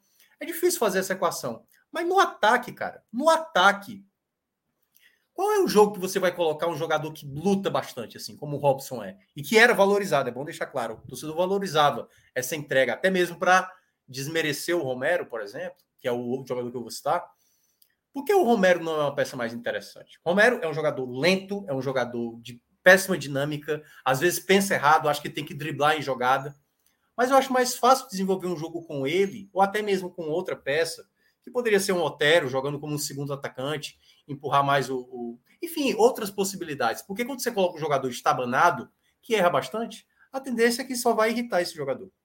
Então, assim, eu acho que esse era um jogo onde faltou um pouco mais da qualidade nesse setor e o Robson foi realmente um grande desperdício. A bola chegava para ele e ele desperdiçava muitas jogadas. Ele não sabe cercar o adversário. Isso irrita demais, eu acho, para quem está acompanhando o jogo do Fortaleza. Cerca o adversário, meu filho. Foi tal qual o jogo do Fluminense. Ele não sabe cercar. Ele vai lá, faz a falta e ele reclama. O jogador vai em cima dele, ele força uma falta, o juiz não dá e ele acha que na cabeça do Robson, só ele sofre falta e ele não faz falta em ninguém. O Robson é o único jogador que eu. Assim, tem, tudo bem, tem vários jogadores que pensam dessa maneira. Mas o Robson ele não entende o jogo, entendeu? Continua na jogada, ou só cerca, não precisa fazer a falta. Se é para fazer uma falta, que faça uma falta de um contra-ataque que está acontecendo, entendeu? Então são essas coisas que irritam muito do Robson. Então, é, é esse jogador que sempre vai, quando não vai ajudar, vai estar num pódio negativo possivelmente. O segundo eu vou colocar o Tite, porque realmente é um jogador que não dá para aceitar bola aérea na área, ele não disputar bola com ninguém. Assim, com ninguém, assim, em muitos jogos, em muitos jogos. Léo Gamalho prevaleceu. Qualquer centroavante que for disputar na jogada aérea com o Tite tem muita chance de prevalecer. Para esse jogo que o Fortaleza estava tendo, minutos finais, tomando uma pressão, o pior jogador da defesa para afastar uma bola é o Tite. o pior jogador. Até o Capixaba, até mesmo o Brits, até mesmo o Tinga, até mesmo os volantes vão conseguir. Ah, o Robson conseguiu tirar uma bola, que foi uma bola que quase foi em direção ao gol, e ele conseguiu tirar o Robson daquela estatura. Ele conseguiu ganhar no jogo aéreo, entendeu? O Tite não consegue. O Tite tem muita dificuldade. E tem erro de leitura, às vezes, de sair. Teve uma jogada que a bola estava na defesa, fazia a bola longa logo, ele segurou, segurou e gerou um lateral no campo de defesa, no, no seu próprio campo. Então, assim, esse entendimento que eu falo da, da inteligência de entender o jogo, Tite também vai, vai entrar nesse pódio negativo. E eu não sei se eu fiz com o Benevenuto, não. Acho que o Benevenuto teve momentos que conseguiu até. Teve umas no primeiro tempo que ele tirou ali, meu amigo, que foi muito no limite ali. Bolas cruzadas que sempre estavam saindo, assim, em vários momentos. Eu vou ficar com o Moisés, sabe? Gosto muito do Moisés, mas na partida de hoje, acho que, primeiro, ele foi pouco acionado, mas também eu acho que ele também não colaborou muito também defensivamente. Ele voltava, mas ele não colaborava muito para evitar essas bolas alçadas. Então, acho que faltou mais do Moisés, então vou ficar aí com a terceira colocação. Do lado positivo, aí eu vou ficar na primeira colocação com o Galhardo, que é um jogador muito lúcido, precisa de outros jogadores pensando junto com ele, assim, que consiga pensar bem em jogadas de ataque, que consiga, enfim, se colocar numa posição boa, né, para fazer para fazer o gol, fazer o facão. O, o, o, o, Romero, por exemplo, é um jogador que sabe fazer isso. Aliás, é, é, essa dupla deu certo contra o Fluminense na Copa do Brasil. Queria ver mais vezes, sabe? Se vai dar certo, eu acho que depende, depende do jogo. Vai depender muito do, do tipo do jogo. Mas eu queria ver algumas vezes os dois atuando junto, porque eu acho que são dois jogadores inteligentes. E segundo colocado, vou ficar com o Capixaba. É muita entrega, participou mais uma vez de uma jogada de gol. Acho que o primeiro tempo dele ainda teve uns momentos que o que eu cito às vezes, né? Ele às vezes perde o tempo de fazer uma jogada mais rápida e tal, mas ele é um jogador com muita entrega, muita entrega. É um dos destaques, mesmo não gostando do Capixaba, é um dos destaques da temporada, sem sombra de dúvida. E na terceira colocação, eu vou ficar com o Caio. Eu vou ficar com o Caio. Eu acho que o Caio é, também cometeu falhas, realmente na recomposição tem muita dificuldade, mas é um jogador muito lúcido, sabe? Assim, é um jogador que até mesmo nessa saída de bola, com mais qualidade, acho que os zagueiros ficaram meio perdidos quando o Caio voltava. Eu acho que ele pode ser um terceiro homem de saída, e é por isso que eu, eu começo a imaginar. Só que aí, enfim, tem, tem que testar, né? Talvez com o Tinga funcione melhor, não precisa do Brits para fazer essa saída, você pode fazer com o Caio, mas tudo isso, enfim, 10 dias aí para você testar, para o Voivoda testar. Então, o Voivoda pode é, fazer algumas, algumas escolhas, só não vai ter o Robson. Então, acho que para esse jogo do Flamengo, que é um jogo especificamente diferente, dá para imaginar algumas situações que ele possa pensar para o time que ele, enfim, né, possa incrementar mais. Muito bem. Terminamos então a primeira das nossas três pautas. Vou então liberar nosso amigo Luca Twitter. Muito obrigada pela participação, Luca. E quem está chegando aqui agora é eles que não podem ficar no mesmo, no mesmo lugar durante muito tempo. tempo né? né? Nem deu tempo, tempo. já entrou já saiu. Eu já tá ia negociar com o Luca, eu já ia negociar com o Luca. Pode mandar o contrato amanhã que, do Robson, pode mandar. Pode mandar para Porangabuçu amanhã, aceito. Pode mandar. Comecei a temporada dizendo isso, rapaz. Pode mandar, pode mandar, fácil. Já assino, casteio assina amanhã. É isso, já chegou chegando o Léo Fontenelle. Vai falar sobre esse jogo do Ceará, que não foi um jogo muito feliz, né, para o, Ceará contra o São Paulo, mas antes disso, antes da gente falar especificamente sobre o Ceará, essas duas partidas do Ceará, né? Uma do masculino que foi hoje e uma do feminino que também que foi ontem, mas terminou de certa forma hoje, né, com a comemoração do, do título brasileirão feminino da Série A2. É, eu queria falar um pouquinho antes sobre o jogo do Vitória, do Esporte Clube Vitória, que aconteceu hoje também. Hoje muitas coisas aconteceram, minha gente. E mais um capítulo da Série C se desenhando, porque hoje o Vitória enfrentou o Figueirense no Barradão, um jogo de vida ou morte, porque significaria a permanência do Vitória na briga, né, para conseguir subir para a Série B. Então, o Vitória conseguiu vencer o Figueirense num jogo muito difícil, num jogo que foi muito pouco técnico, foi muito mais na raça, foi muito mais na, na necessidade de jogar junto com a torcida que mais uma vez lotou o Barradão. O gol oficialmente foi de Trellis, mas a assinatura dele todinha foi do Rafinha, que voltou a jogar, né? Ele que estava com uma, uma lesão, com um desconforto muscular, conseguiu se recuperar a tempo, jogou esse jogo, fez muita diferença. O Dionísio também voltou a jogar bem. E essa, esse gol foi basicamente 95% dele foi feito pelo Rafinha. E o Trellis conseguiu empurrar para o fundo da rede. Outro jogador que foi imprescindível para que o Vitória conseguisse sair com os três pontos foi Dalton, o goleiro, que mais uma vez operou alguns milagres de fazer defesas dificílimas, tirar a bola em cima da linha, defesa com mão trocada, defesa com os pés. Enfim, o homem trabalhou demais, merece o bicho do, do jogo de hoje. E é importante também dizer que o Vitória conseguiu se segurar com uma expulsão que aconteceu no início do segundo tempo, lá para os 20 minutos mais ou menos, Sanches foi expulso, corretamente expulso. Ele dividiu uma bola pelo alto, acabou sobrando o cotovelo. É, possivelmente não foi nem intencional, mas ele que vinha fazendo até uma boa partida foi expulso por conta dessa dividida e o Vitória conseguiu se segurar para esse para esse resultado continuar sendo positivo até o final da partida. Então, vai agora jogar contra o Paysandu na Curuzu, na Curuzives, fora de casa. E um, pega um Paysandu já eliminado, já não tem mais chance nenhuma de brigar por mais nada. Isso para o Vitória pode ser bom. Agora, o ABC já está classificado e vai visitar o Figueirense, lá no, Orlando Scarpelli. E esse jogo é de tudo ou nada para o Figueirense também. Agora, se o Figueirense ganha e o Vitória ganha, melhor para o Vitória. O Vitória só depende de si para conseguir essa classificação. Se vencer, o Vitória passa. Está na Série B.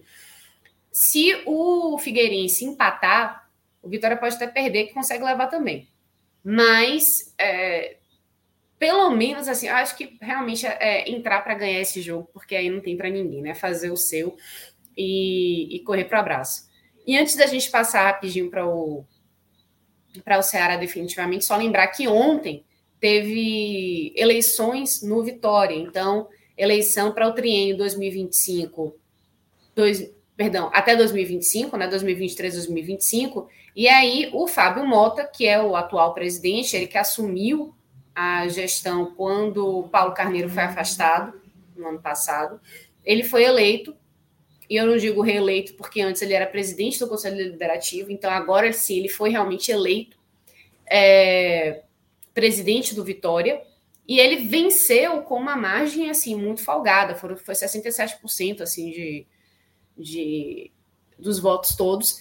E uma coisa que eu achei muito interessante foi a composição do, do Conselho Deliberativo, que apesar da situação ter tido a maior parte dos votos, não chegou à maioria.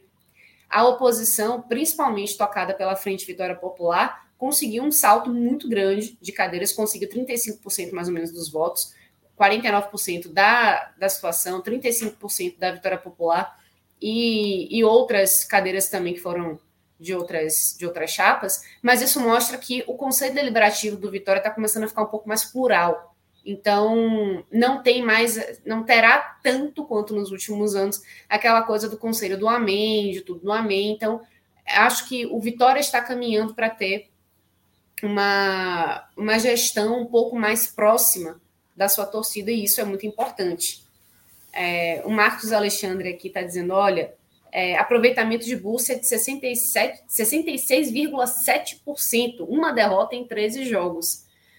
E falta só mais uma vitória aí para ele conseguir escrever o nome dele no, no, clube assim, de forma definitiva. E é um, um, trabalho impecável, excepcional. E só falta realmente. Eu acho que já é um trabalho, independentemente de conquistar essa, essa vaga ou não, porque o que ele conseguiu fazer com o time do Vitória, pegar um time que já estava assim, sem, sem perspectiva nenhuma, botar um, esse time para conseguir ser competitivo e, e, conseguir uma classificação para o quadrangular e agora continuar vivo e só depender de si para esse acesso para a Série B, num esquema de bate-volta, quando o Vitória estava assim, em frangalhos no início da temporada, assim, é, foi realmente um, um, um encaixe muito bom. Bursa, torcida e elenco. Foram assim, coisas que deram muito certo no momento assim que realmente precisava dar certo. Então, não vou zicar o Vitória, não, então não vou dizer que já deu certo, porque ainda falta um jogo, né? E coisas ainda podem acontecer, mas encaminhado está para que esse acesso venha e que o Vitória consiga voltar para a Série B. Muito bem, agora sim vamos passar para o Ceará. E eu queria, Léo, é, puxar essa, essa parte do Ceará para o que aconteceu antes do início da partida, que eu achei que foi muito bonito, que foi a antes do jogo começar, as meninas do Vozão fizeram uma volta olímpica. Elas que venceram a Série A2, que é a segunda divisão do Brasileiro Feminino. Foram campeãs e com isso se tornou o primeiro time nordestino a conquistar esse título a conquistar uma Série A2. A gente já teve o Vitória que bateu na trave em 2018. Mas o Ceará, a primeira vez que está subindo para disputar uma, uma a elite do futebol feminino, já chega como campeão. E isso é muito importante, isso é muito bacana, né? Então eu queria ver, eu queria saber de você, Léo, como é que foi essa essa receptividade para as meninas no estádio, né? É, boa noite, Ju, Thiago. É, foi, foi incrível, assim, foi algo que, que a, a torcida sempre se identificou muito é, com esse projeto das meninas, assim, sempre, nunca foi uma coisa que a torcida e, e a diretoria, verdade seja dita, tratou como uma obrigação, assim. O projeto das meninas sempre foi muito sinceramente levado a sério pelo, pelo clube, assim, sempre foi dado o máximo de estrutura às meninas. É, as meninas possuem todas registro de carteira profissional assinado, uma estrutura de, de trabalho, de material de treino, é, os treinadores, sempre, sempre foi feito um investimento muito, muito sério nas meninas. A, a parte do orçamento do clube destacado para elas, para o futsal, sempre é algo que é crescente ano a ano, é uma preocupação do clube.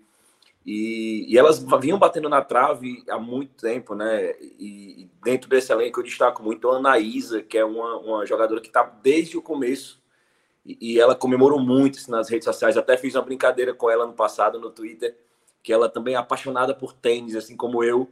E o ano passado ela post, tinha postado umas fotos de uns tênis. Aí eu falei assim: olha, se vocês subirem com título, isso ano passado, né? Que elas bateram na trave.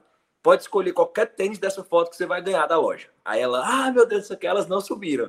Aí quando foi esse ano, ela postou um tweet comemorando logo depois do jogo. Aí eu respondi: ó, a aposta tá mantida do ano que vem. E ela cobrou o tênis? Aí ela, não, eu falei. eu falei, ó, a aposta tá mantida. Eu renovei para 2022. Pode escolher o tênis. Ela não acredita, não sei o quê. Mas é, as meninas merecem muito, cara. É, a, o, o, acesso já foi muito comemorado pela torcida. É, a torcida compareceu ao PV ontem parabenizar o, o, o, setor de eventos do Ceará, né, que é, que é, que é comandado pelo Veridiano Pinheiro, que hum, outra coisa muito importante, a mesma estrutura pré-jogo do, do, time masculino foi disponibilizada ontem para elas. Então, teve banda antes do jogo, fizeram copos comemorativos, é, teve a venda de bebida, toda a estrutura, check-in aberto para o sócio no site. Foi a mesma estrutura que elas merecem, assim como merece o, o, o, masculino, elas merecem iguais, porque elas são campeãs agora brasileiras e já tinham conquistado esse acesso tão importante. Então, era, era um resultado difícil, mas a torcida já foi com a ideia realmente de, de comemorar o acesso em si, né? A divisão de acesso, a importância grande de, realmente é o acesso. O título só vem a coroar isso. E era um 2 a 0 difícil de reverter. Mas no primeiro tempo, o Ceará já abriu o placar com, com o gol da Pissaia, que é um destaque desse elenco, desse time. E no segundo tempo fez o segundo gol, levou a disputa para os pênaltis e a Thaís, a goleira, brilhou. E os mais de 7 mil torcedores que ontem compareceram ao PV, assim, ficaram muito. Assim, a torcida vibrou demais. E foi um momento também interessante do retorno ao PV, né? A torcida do Ceará não tinha voltado ao PV depois da, da, da reforma pós, pós é, Covid. E, e foi um momento muito massa, assim. As meninas hoje, a, a chegada delas no estádio, elas chegaram no ônibus, assim, pouco antes do, do time hoje. E elas chegaram, foram recepcionadas pelo, pelo corredor de torcedores que fica na entrada do, dos vestiários, foram aplaudidas, pararam para tirar fotos. E, e, a volta olímpica veio a coroar isso, porque elas merecem demais, são campeãs. E espero que, ela, que esse projeto ainda seja mais fortalecido, né? Porque na elite vai precisar de, de mais atenção, mais profissionalismo e mais estrutura, porque elas merecem isso, elas conquistaram em campo. Minhoca tava lá, né, Minhoca? No jogo também. Tava lá comentando. Olha, foi um jogo alucinante, assim, dá, dá para dizer, assim, porque o Ceará precisava reverter. Ali, aliás, o Atlético Paranaense é uma boa equipe, uma boa equipe. O Ceará foi campeão em cima. Sim, é uma equipe a... muito boa e, e esse Não, é. ano estava muito forte. Não, assim, eu acho que a melhor equipe mesmo era o Atlético Paranaense. E o Ceará conseguir esse título só mostra a grandeza que foi esse resultado, porque o Ceará começa bem melhor, bem melhor, pressionando, né, consegue fazer o gol com a Psy. Aliás, o gol sofrido, que ela perde a penalidade, perde o rebote, aí na, na, terceira possibilidade é que ela faz o gol. Aí depois o jogo ficou nessa, o jogo caiu um pouco da intensidade, o Atlético Paranaense teve algumas jogadas de perigo, né? Claro, né? Final, o peso e tudo mais, as meninas estavam mais cansadas e começaram a cometer algumas falhas de saída de bola, que foi o momento que o Atlético Paranaense mais assustou. E aí no segundo tempo ficou aquele jogo maluco, né? O Atlético Paranaense atacava, o Ceará tinha chance também. Aí sai o gol da, acho que foi da João Moraes, né? Um, um, uma jogada de escanteio batido pela, pela Baiana. E aí, quando sai o, o, segundo gol ali, aí realmente foi a festa, né?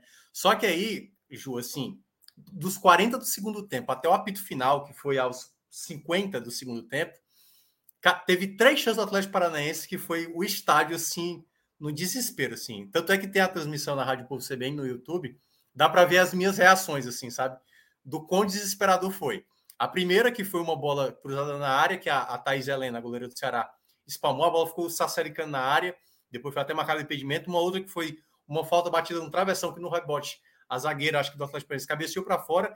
E no último lance, um escanteio, que a zagueira do Atlético Paranaense, embaixo da linha, por sorte, foi muito mal e cabeceou para fora. E ali, quando terminou, eu até falei para o Breno, que estava narrando, eu falei, Breno, tá com muita cara de título, porque eram três jogadas de gol sofrido ali, pô. Não fazia sentido é, não tomar o gol, né? O gol estava muito na cara que, que, que ia tomar. E aí as meninas foram com muito mais confiança. Aquilo que o masculino fracassou contra o CRB, fracassou contra o São Paulo, fracassou contra o Iguatu. As meninas que estavam ali, né, para aquele momento das penalidades, muito mais confiantes, já nas duas primeiras converteram. Thais Helena pegou uma penalidade, a outra foi para fora. E aí até a, a Baiana perdeu a penalidade, né? Ela era capitã da equipe, mas aí depois garantiu ali, convertendo na, te, na quarta cobrança, fazendo 3 a 1 Então, merecidamente, assim, um título memorável. Quem foi ao, ao estádio do PV, realmente só tem a lembrar realmente de uma, de uma tarde e noite muito histórica que as meninas saíram muito, muito felizes. E é um elenco muito jovem, como disse o Léo. Para o próximo ano, desafio é maior, o Bahia mesmo, né? Quando subiu, realmente viu a dificuldade que é, não ator caiu, então o Ceará vai ter que se preparar muito bem para o próximo ano. Claro, a ideia sempre é a permanência, não vai ser fácil, mas Ceará está é, merecidamente na Série A do próximo ano. É isso. Ó, e o crítico de futebol formado no Brasil de 2003 está dizendo aqui, olha, eu conferi aqui, a Anaísa chegou em 2021, desde 2019, somente Jade e Ju Moraes. Então, é que você falou que a Anaísa... Isso, a Anaísa, é, tá de qualquer forma, tá... É, não, tá desde 2021, exatamente. Ela não está exatamente desde o começo do projeto, né? Mas ela é uma figura. Mas já estava assim. antes. Já estava, bem Não chegou esse ano. Assim. Não, não chegou esse ano. Pronto, perfeito. Beleza, então, todas as, todos os nossos parabéns aí para as meninas do Vozão que fizeram história e que tenham uma boa sorte aí para representar o Nordeste junto com Bahia na Série A1 e que façam bonito, né, que deem trabalho aí para os times que já estão há muito tempo aí se consolidando na, na parte de cima da tabela, né, os Ceará, os Corinthians, os Palmeiras e, enfim, essa galera aí que já tá cansada de ganhar. Então vamos botar os nordestinos aí para fazer uma, uma misturinha boa. Bom, vamos falar então agora da parte mais chata da noite, né? Que da tarde barra noite, que foi é, esse jogo do Ceará contra o São Paulo, que perdeu por 2 a 0 um jogo assim bem movimentado, né, Léo? Me conta aí como é que foi essa, essa partida. É, foi um jogo incômodo para a torcida do Ceará desde a chegada ao estádio, né? Assim, ontem teve um, um show no, no estacionamento aberto do, da Arena Castelão, um show para mais de 40 mil pessoas, e o espaço estava praticamente todo ocupado por palco, estruturas, então só ficou disponível o estacionamento coberto, o que causou o um engarrafamento de horas. Assim, eu moro muito próximo do Castelão, levei mais de uma hora para chegar no estacionamento, não consegui entrar no estacionamento, né? Assim, muita gente perdeu o primeiro tempo inteiro. É, então, assim, a raiva do torcedor já começou na chegada ao estádio, né? Assim, foi realmente muito complicado é, entrar no, na Arena Castelão hoje. Então, já, já, todo mundo já entrou perdendo o começo do jogo, assim, grande maioria da torcida, assim, mais de 42 mil pessoas hoje na Arena, é, muito motivadas pelas pela, apresentações recentes do time sob o comando do Lúcio. E no começo do jogo, a, pouco antes saiu a escalação, a torcida se surpreendeu e era algo que a gente já falava aqui nos telecasts do Minhoca desde o jogo contra o Flamengo, que ele falava sobre isso, né? Sobre a solidez defensiva que o Lacerda dava, é, além da, da, da, qualidade que ele tem naquele passo mais longo, e que dificilmente, mesmo quando o Luiz Otávio tivesse à disposição para voltar ao time, ele achava que o Lúcio manteria o Gabriel Lacerda, e como foi mantido para o jogo contra o Santos, né? E fez mais uma boa partida. A gente destacou que no começo do jogo ele é, foi se mostrou inseguro, mas o Gabriel Lacerda ele geralmente cresce com sequência. É, é um zagueiro jovem, é um zagueiro ainda em, em, evolução, mas hoje não tem como negar que é o ponto de equilíbrio da zaga do Ceará. É, tanto pela qualidade dele com a bola no pé, como pela qualidade dele na bola aérea. É um jogador que estava tá, com confiança. E o Lúcio optou por sacar o Gabriel Lacerda e trazer o Luiz Otávio de volta, que era um zagueiro que, apesar de, de ter muito tempo de clube e ser o capitão da equipe, ele estava sendo muito questionado pela torcida. E com o começo do jogo já foi mostrado por que, que a torcida não tem segurança mais no Luiz Otávio. E a gente já mencionou em outros momentos aqui que já existia uma necessidade de reformulação em algumas peças é, que sempre foram base para esse elenco. E o Luiz Otávio é uma delas, assim, não tem como permanecer com o Luiz Otávio como uma peça para titularidade incontestável para o ano que vem. Assim, o rendimento do Luiz Otávio vem caindo ano a ano. E eu já mencionei em outros momentos assim, que o Luiz Otávio é uma peça que a gente tem hoje para ter no elenco para ser aquele quarto zagueiro, aquele zagueiro experiente que quando você vai precisar, ele vai jogar pouco. Então ele vai estar tá menos cansado, ele vai estar tá mais inteiro. E o Luiz Otávio ele apresenta realmente outro rendimento quando ele vem de um tempo de descanso. Então o Luiz Otávio é um zagueiro mais pesado, ele é um zagueiro mais lento. E hoje, no começo do jogo, você conseguia ver. O Ceará perdeu uma, uma chance com o Mendonça ali no, no comecinho do jogo. E, e, uma bola que o Jô achou ali e, e, e o Mendonça perdeu que poderia eh, ter mudado a história do jogo. Assim. O Ceará, logo depois daquela jogada, ele já mostrava as linhas parecidas com o jogo contra o Flamengo, com o jogo contra o Santos, as duas linhas muito aproximadas, né, encaixotando ali o São Paulo numa faixa de campo muito pequena e dificultava a troca de passe do São Paulo. O Ceará pressionava, mas logo você viu que que para aquela marcação, aquelas linhas serem aproximadas e deixar aquele espaço, você precisa de um zagueiro com mais velocidade, que não é o caso do Luiz Otávio, nem do Messias. E, e o São Paulo soube explorar bem esses espaços, assim, e, e, e, essa compactação que o Ceará apresentou contra o Santos e Flamengo é, claramente funcionou melhor por ter um zagueiro mais veloz, como é o caso do Lacerda, né? Mais jovem e mais veloz que o Luiz Otávio. E hoje o Luiz Otávio é bem, bem seguro, assim, com um grande problema que ele tem, que é a questão da, da bola aérea. E, e outra coisa também que é recorrente a gente já comentar, assim, como o Luiz Otávio prejudica o Messias. Assim, ele prejudica o zagueiro que joga com ele. Você viu o Messias tentando ocupar o espaço do Luiz Otávio, você viu o, Messias mais inseguro, o Messias chegando menos inteiro na jogada, porque ele está sempre com aquela percepção de ocupar o espaço do Luiz Otávio, de, de ver a sobra do Luiz Otávio. E, e o primeiro gol sai de uma jogada, é, uma, uma defesa sensacional do, do João Ricardo, E, e o cruzamento é feito novamente para o jogador de São Paulo e o Otávio simplesmente não sobe. Não sobe. O, o, o Caleri sobe sozinho, o Luciano, desculpa, sobe sozinho para cabecear ali. E, e o Luiz Otávio ele não, não sai do chão. Assim, lógico que existe uma fala de marcação de quem veio atrás. Mas era uma jogada onde o Luiz Otávio era para estar tá inteiro, né? Ele estava ali na frente. Sequer o Luciano veio com velocidade ali, com aquele impulso maior, não. Eles estavam ambos parados no mesmo ponto. E o Luiz Otávio permitiu que o atacante subisse e finalizasse, porque ele sequer subiu. E aquilo ali já mostrava a dificuldade que o Ceará tava, teria no jogo. É, uma peça hoje importante. O Vina retornou né, para a sua posição e, e com isso o Guilherme Castilho foi sacado o que também realmente foi questionado pela torcida. O Guilherme Castilho ele tem uma velocidade, ele tem uma força física e ele dá uma dinâmica melhor ao jogo. Mas é compreensível que o Vina, sendo titular, sendo referencial técnico do time, voltasse. É, o grande problema nisso é porque gente, o Ceará teve hoje um Richard muito mal, mais uma vez. Assim, o Richard teve uma, uma semana de, de falha no último jogo, de, de discussão com a torcida nas redes sociais, uma semana bem pesada, ele foi questionado, na minha opinião, de forma injusta, é, porque colocaram como se fosse algo que ele viesse de más atuações, inclusive considerando é, o, aquela tentativa de tirar a bola dele contra o Flamengo como um erro, que eu também não acho, eu acho que foi uma tentativa realmente uma fatalidade, a bola espirrou e sobrou para o Gabigol. Não considero ali uma falha do, do Richard propriamente dita, mas isso foi se somando e, e foi uma semana muito pesada para ele em termos de de rede social com a torcida, chegou a, a fechar o perfil, chegou a excluir. E o Richard hoje estava é, muito evidente que ele estava lento na tomada de decisão, assim, ele estava muito lento, assim, ele, ele sempre pensava 3, 4 segundos antes de dar o passe, ele rodava com a bola, e é algo que não não combina com, com a intensidade que o time do Lúcio vinha imprimindo, né? Obviamente que toda essa, essa é, essa lógica de futebol com mais intensidade, mais movimento, pressão, é, é, bola girando, mudança de posição, ela depende muito de uma adaptação, inclusive física, né? E que os jogadores mencionaram em coletivas recentemente, muitas vezes, que, que, que vem sentindo o peso desses treinamentos. Então, em algum momento, é, fisicamente, esse elenco ia cair.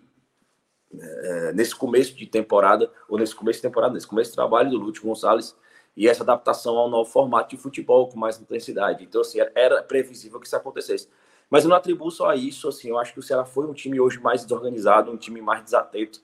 Eu acho que do jogo pro Santos, do Santos para esse, as mudanças entre Gabriel Lacerda e Guilherme Castilho, tirar o Gabriel Lacerda e, e o Guilherme Castilho para a entrada do Luiz Otávio e do Vina, o Ceará perdeu em velocidade, perdeu em intensidade e além de também perder o Bruno Pacheco, né, que é por lesão nesse caso, não foi uma opção técnica, e para um Vitor Luiz que entrou muito mal, assim, é, principalmente nessa questão também nas tomadas de decisão, assim.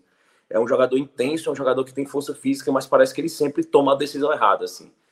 É, é um jogador que não contribui muito, é, é nem ofensivamente, e não também oferece a mesma solidez defensiva que o Bruno Pacheco dá para o time.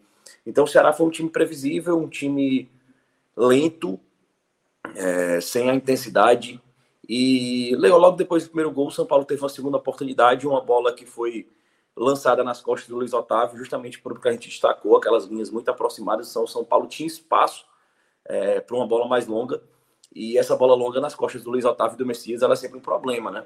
Ela é sempre um problema. E é um problema recorrente do Ceará. Então o Luiz Otávio tentou ali disputar, perdeu, assim, como sempre, fez uma falta, como sempre, e dessa vez foi fora da área. Então, se o Luiz Otávio foi expulso, é... o juiz marcou o pênalti no momento, depois, com o auxílio do VAR, voltou atrás é... e fazendo esse gancho para destacar assim, uma, uma arbitragem muito complicada, uma arbitragem sem critério, uma arbitragem que já estava predisposta a amarelar o jogador do Ceará em qualquer falta por mais simples que ela fosse, assim, era uma tendência muito grande a dar amarelo para o time do Ceará.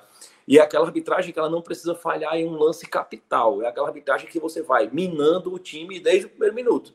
Mentalmente, você vai bloqueando o time com amarelos, você vai bloqueando o time com inversões de falta que vão enervando os jogadores. Então a arbitragem hoje do Maguelson foi, ela foi trágica, assim, foi uma arbitragem nível de várzea.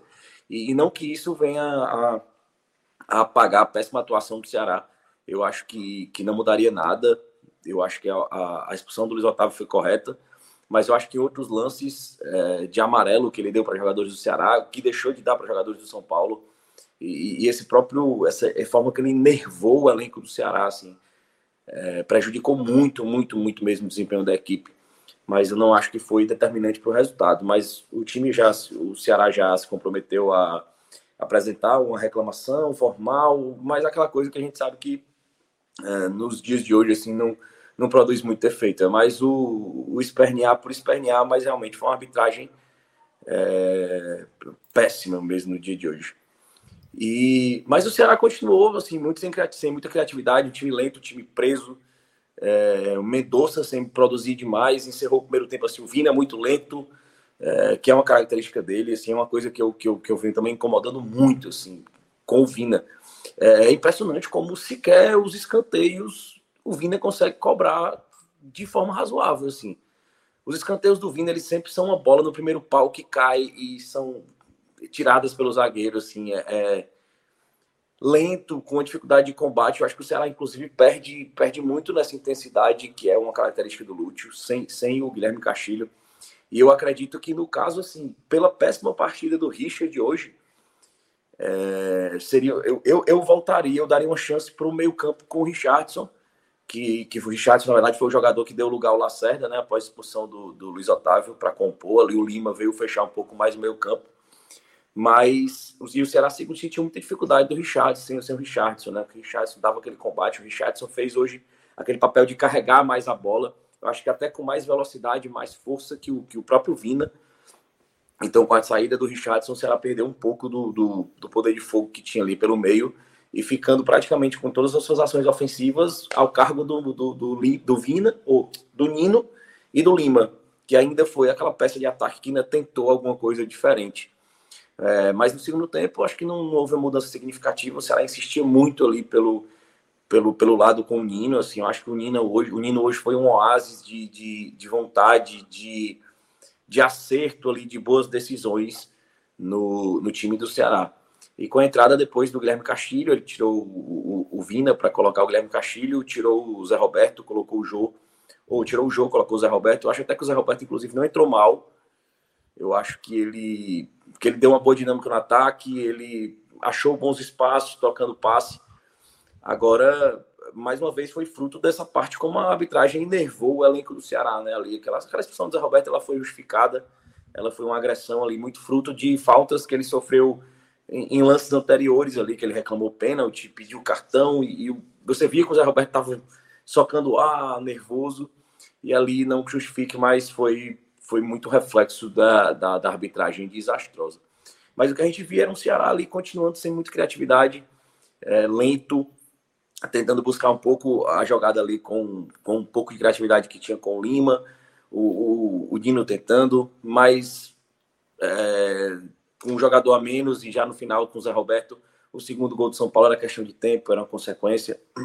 E eu acho que ali já não tinha nem muito mais jogo, assim, com dois jogadores a menos, dificilmente viria. Teve até uma chance onde o Guilherme Castilho teve a oportunidade, recebeu uma bola do Zé Roberto e teve a oportunidade, assim, o passe era muito no Zé Roberto, era muito no Zé Roberto, assim.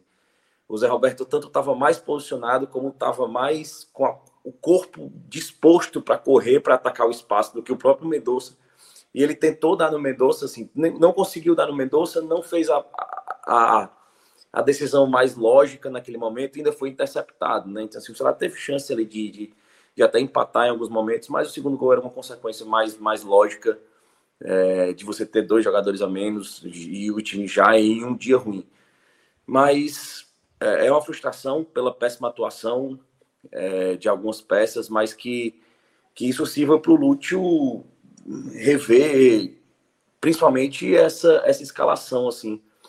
É o que aparentemente é a gente fala muito sobre isso, né? Que o treinador, quando chega no clube, ele tem umas, algumas tendências a recuperar atletas que estavam aparentemente perdidos, é, aqueles atletas que estão sem confiança, como ele já tentou dar, dar, dar minutos pro Dentinho, é, tem toda mais confiança ao Zé Roberto, e outra tendência é você preservar as lideranças do, do, do time, né?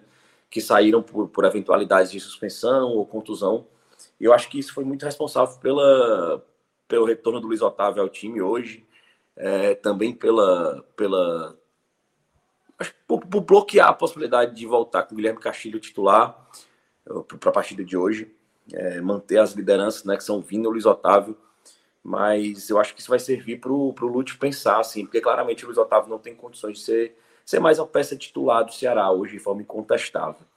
Então, o Ceará vai ter tempo para trabalhar agora, nesses dias, e a gente espera que o Lúcio consiga tirar lições assim dessa partida, né? Porque é, foi, foi muito pouco de futebol apresentado, assim, foi uma queda técnica muito acentuada comparado uh, aos bons momentos que o Ceará teve sob o comando do Lúcio, assim, eu acho que a torcida voltou a, a, acender aquela desconfiança que tinha, é, hoje mais de 42 mil pessoas no Castelão, a torcida cantou, apoiou, tentou, mas o, o somatório de frustrações sempre quando acontece um jogo como hoje, ele volta com um peso muito grande.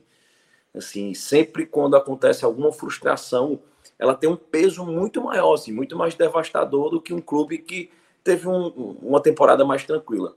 Então é isso, assim, cabe muito ao Lúcio assimilar e tentar tirar a máxima lição possível desse recorte de jogo bastante negativo.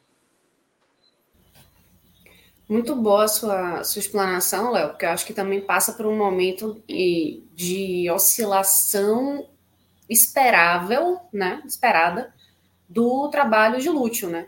Como você falou, né? É um, é um trabalho novo que começou promissor, começou bem e extraindo um, um, futebol de jogadores que a gente já imaginava que de repente não poderiam render mais tanto, às vezes fazendo aquele feijão com arroz honesto que trazia resultados importantes também, que às vezes você apostar no que é mais simples dá um resultado de uma forma mais fácil, mas é, eu acho que isso faz parte também desses, dessas oscilações negativas, né? E entender que isso tudo faz parte de um amadurecimento da relação do próprio Lúcio com o elenco.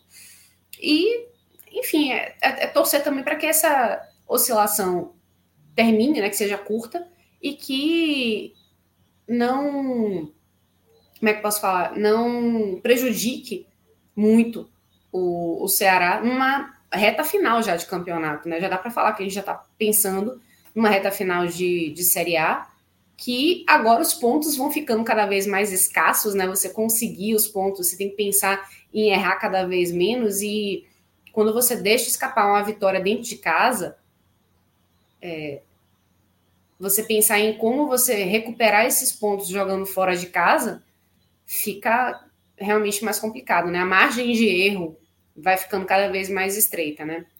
Minhoca, é, sua, sua análise inicial dessa, dessa partida, ou total também, enfim, é. Fala o que você quiser. É, eu, eu acho que, assim, eu vou entrar em duas vertentes aí da análise, até porque o Léo já descreveu bem boa parte do jogo, é, e concordo praticamente com tudo que ele mencionou. É, eu acho que tem duas coisas que o Ceará precisa entender no campeonato. Né? Assim, de uma maneira geral, é claro que a gente está falando aqui do Ceará, né? Ceará e Fortaleza, basicamente isso que eu quero falar. Decepcionam no campeonato. Claro que teve atenção aí meio que dividida com outras competições, Copa do Brasil, Sul-Americana, Libertadores, no caso. Mas é, compreender algumas situações dentro de campo é muito importante para os jogadores, comissão técnica. Internamente o Ceará tem que entender isso. Então, toda vez que você vai enfrentar uma equipe como São Paulo, como Flamengo, um Palmeiras, Fluminense e tal, a partir do momento que escala um árbitro que não costuma apitar na Série A, é basicamente um jogo político que aconteceu nos bastidores em que o São Paulo, por exemplo, queria colocar um, um, um ato é, inexperiente para apitar um jogo desse que até pudesse favorecer o São Paulo, porque, numa dúvida, esse ato vai marcar mais daquilo até que eu tinha citado aqui na semana passada contra o Santos, até chegar a falar, chegar a falar. No critério do jogo do Santos, o amarelo ia muito mais para o jogador do Ceará do que para o jogador do Santos. Então, era natural que isso acontecesse hoje na Arena Castelão, certo? Por que, que eu estou mencionando isso? Porque a primeira coisa, o Ceará tem que saber que é esse jogo que ele vai enfrentar em campo. Uma arbitragem tendenciosa, marcando mais para um lado do que para outro. E aí é onde entra o componente emocional da partida. O Ceará lidera o número de cartões nessa Série A. E muitas vezes, tomando esses cartões de maneira até boba, sabe? Muitas vezes, de maneira merecida, a reclamação, mas você precisa entender o que é que está em jogo. O que era o jogo de hoje? O Ceará tinha que buscar uma vitória contra um concorrente direto, que era o São Paulo. Né? Principalmente que duas equipes são muito parecidas naquilo que tem de bom e naquilo que tem de ruim. Claro, não estou falando do elenco aqui, mas quando o Ceará joga bem, né, o São Paulo joga bem, são difíceis equipes, é, equipes difíceis de você ganhar. Mesmo você sendo um Palmeiras, um Flamengo, a equipe está na parte de cima. E quando elas oscilam para baixo, é um futebol que você não vê muita, muita qualidade, né? Um, um, time apático, às vezes, um time errando.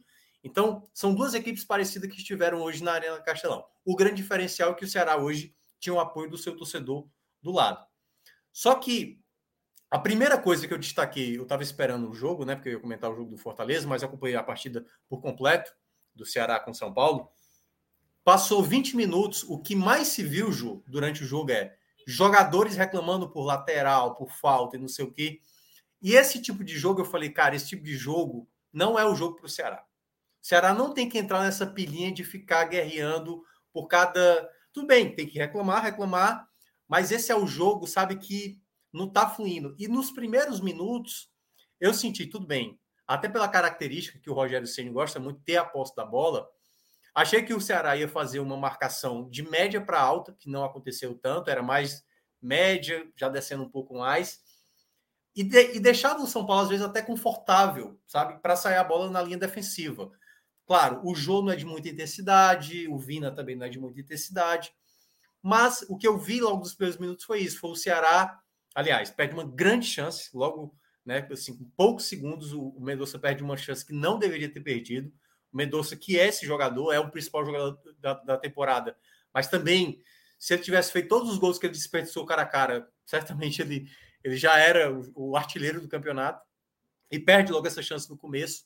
E aí eu acho que nesse componente de jogo emocional, um jogo onde todo mundo estava percebendo a fraqueza da arbitragem, o Ceará não soube conciliar esse jogo mental que estava acontecendo em campo, de muita reclamação, para tentar aproveitar e criar possibilidades. Porque o São Paulo acho que chegava com mais qualidade, né? E aí é uma coisa que o Léo mencionou. Na escalação inicial, quando ele traz o Luiz Otávio, eu até cheguei a destacar aqui da outra vez. Acho até que o Luiz Otávio tem que ser titular, mas eu não acho que ele deva abdicar do Lacerda. Aliás, o Lacerda até participou essa semana lá da Rádio Povo e ele falou muito sobre essa questão do a gente tem que jogar sem reclamar tanto, a gente tem que pensar muito no jogo. E eu acho que foi isso que o Ceará acabou se perdendo. Ficou muito enervado pela arbitragem ruim e é por isso que eu falo: você pode ficar incomodado com a arbitragem, você não pode é, dificultar o seu jogo perante a isso. Perder, se perder durante o jogo por conta de uma arbitragem ruim que está lhe atrapalhando.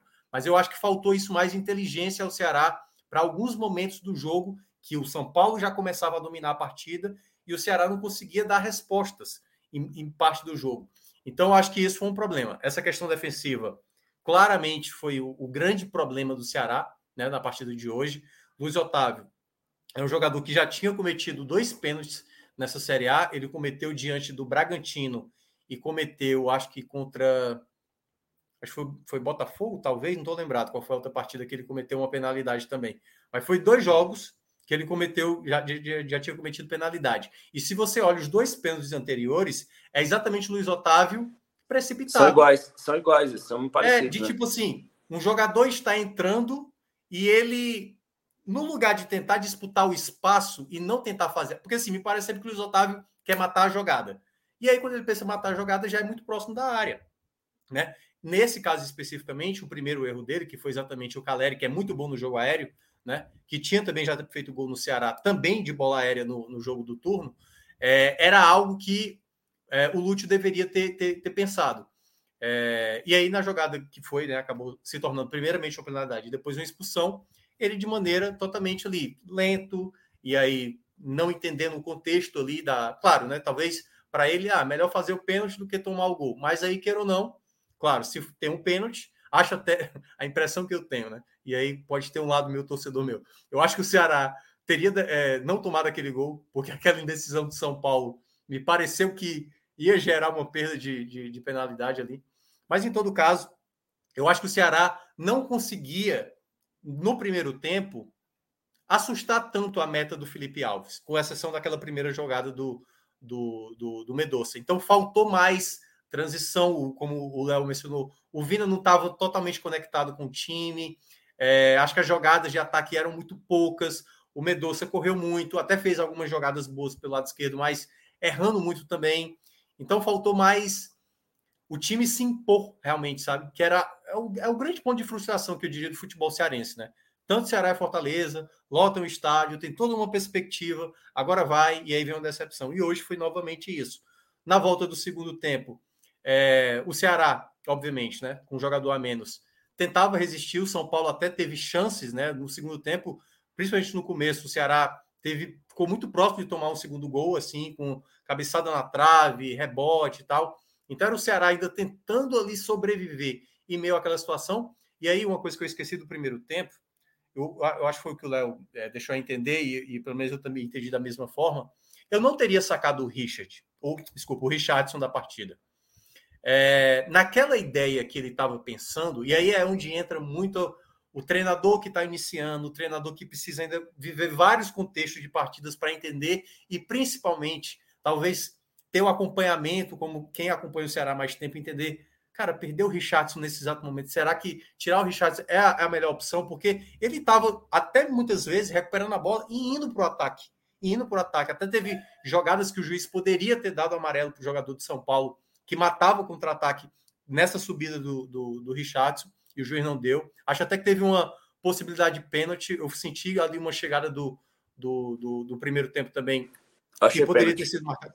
É, porque o, o, o, Diego Costa, né? Ele toma a frente, mesmo tomando a frente, para mim ele faz. Não sei se é com a bunda, se é com o joelho. Ele bate no joelho do. É, ele acerta o jogador do Ceará, e para mim é um lance faltoso.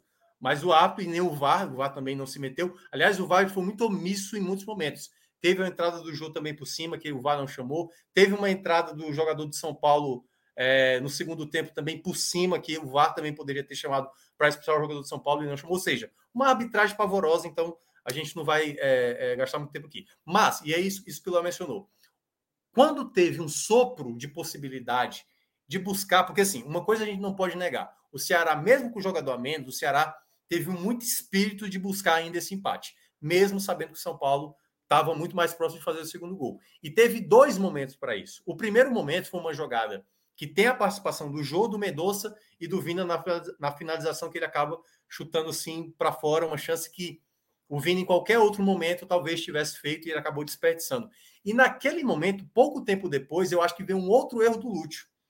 Eu até entendo sacar o Vina, eu teria feito isso para colocar o Castilho, mas eu não teria sacado o Jô tão cedo da partida. O Jô, principalmente contra o São Paulo, que ele costuma, sabe, infernizar, assim, ele já viveu muito esse duelo, até mesmo nessa temporada, já fez gol em cima do São Paulo, principalmente depois dessa jogada, porque ele, assim, ele é uma lucidez. Concordo com o Léo. Zé Roberto não entrou mal, mas eu acho que o jogo é muito mais presença, uma bola ali, uma luta, chamar uma falta, sabe? Ele era um jogador que eu queria ter visto mais tempo dentro de campo do que propriamente o Zé Roberto. Então, assim, eu acho que faltou o Lúcio segurar um pouco mais ele ali. Mesmo o Vina, e para mim o Vina claramente foi merecido é, ser substituído. O outro, a outra jogada que realmente que até o Léo descreveu foi exatamente a bola que cai no pé do Castilho, que era para ter soltado no Zé Roberto, que ia sair de frente ali para o Felipe Alves. Ou, no caso, naquela ideia que ele imaginou que era soltar no, no Medoce e ele perde o tempo do passe. E ali, naquele momento, Ju, que era um jogo muito difícil, um jogador a menos, o São Paulo controlando a partida, essas duas chegadas foi as chegadas que abriu-se a porta para o Ceará empatar a partida e comemorar, né? Já que empata tanto, esse era o empate que seria celebrado por conta do contexto. Teve até uma sequência de bolas paradas, de escanteio e tudo mais, mas o Ceará não conseguia fazer. Acho até que a entrada do Lacerda, depois que o Lacerda entrou, melhorou muito o passe longo, algo que o Ceará também estava precisando. Então, para mim, é um, uma situação clara. E aí, para encerrar, eu acho que o grande problema, né, que acabou sendo no final, o Lúcio, ele ousou mais ainda, sacou os dois laterais para colocar o Vasquez e o Rigonato, deixou, obviamente, mais espaço e acabou tomando o segundo gol, realmente numa bola nas costas, em que o Igor Gomes acionou lá o. o ai meu Deus, o Bustos, né, para fazer o segundo gol.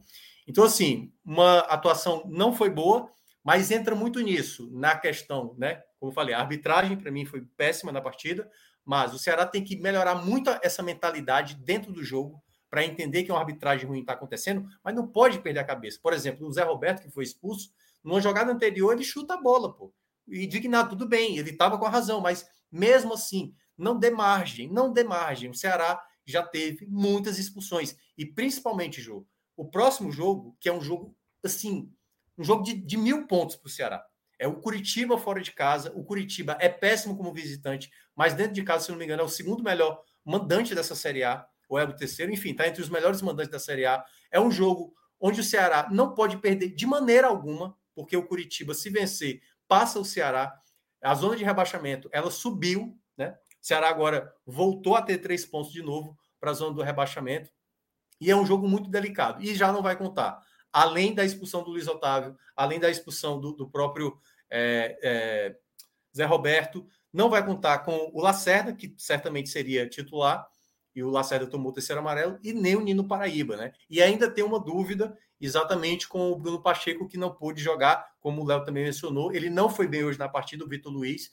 Então, assim, são problemas que vão para um jogo muito importante daqui a, enfim, nove dias, dez dias, onze dias, e o Ceará vai ter que ter esse jogo como jogo assim determinante. Não dá para errar no jogo e aí com erro de arbitragem o Ceará não pode perder o jogo do Curitiba. Esse tem que ser o pacto do grupo. Não pode, não pode de maneira alguma, porque não adianta e e é para fechar mesmo. No ano passado o Bahia foi rebaixado. O Bahia foi rebaixado com erro de arbitragem. Teve muito erro de arbitragem do Bahia. O Bahia foi, foi parar na Série B. Então, o Ceará tem que ser muito inteligente, muito inteligente. Os jogadores têm que ter a cabeça no lugar para esse momento. É muito, é muito perigoso esse momento para o Ceará ficar flertando com jogos que não acabam pontuando, entendeu? Então, acho que essa partida tem que se tornar de lição, principalmente para todo mundo lá entender que o próximo jogo é fundamental. Fundamental, uma vitória praticamente é o que dá o principal respiro, mas não pode é perder, não pode de maneira, de, de maneira alguma perder o jogo para o Curitiba. Muito bem. Vamos agora deixar o clima um pouquinho mais leve, mais tranquilo. Vamos chamar nosso recreio, Bet Nacional. Como é que tá aí a situação da gente, meu Deus? Uma Vai semana que nós, eu fico né? longe. O que, que nunca vocês fizeram? nunca Léo opina, que nunca dá palpite e tal. Tá no mudo, velho. Tô torcendo por vocês. Tô... Se for Olha, deu uma baixada, de hoje, é porque vai dar errado, né? Eita, nós. Já deu uma baixada da última vez. Deu uma baixada. Lembrando que a gente gastou, acho que foi 80 reais da última. A gente apostou no gol do Vinícius Júnior, achando que gente. ele ia fazer um gol ia, hoje. Que ia dar um baile hoje, né? Os racistas e tal, mas não aconteceu.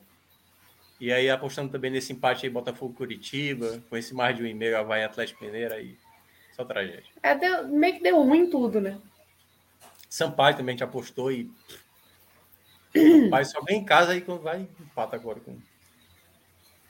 Então, vamos lá. Ó, oh, já tá falando do NFL de novo, né? Eu não tenho a menor ideia o que é NFL, assim, de.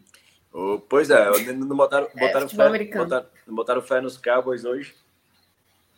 Hoje, Ganhou? hoje foi de... Ganhou. Ganhou. Ganhou. Underdog da vez.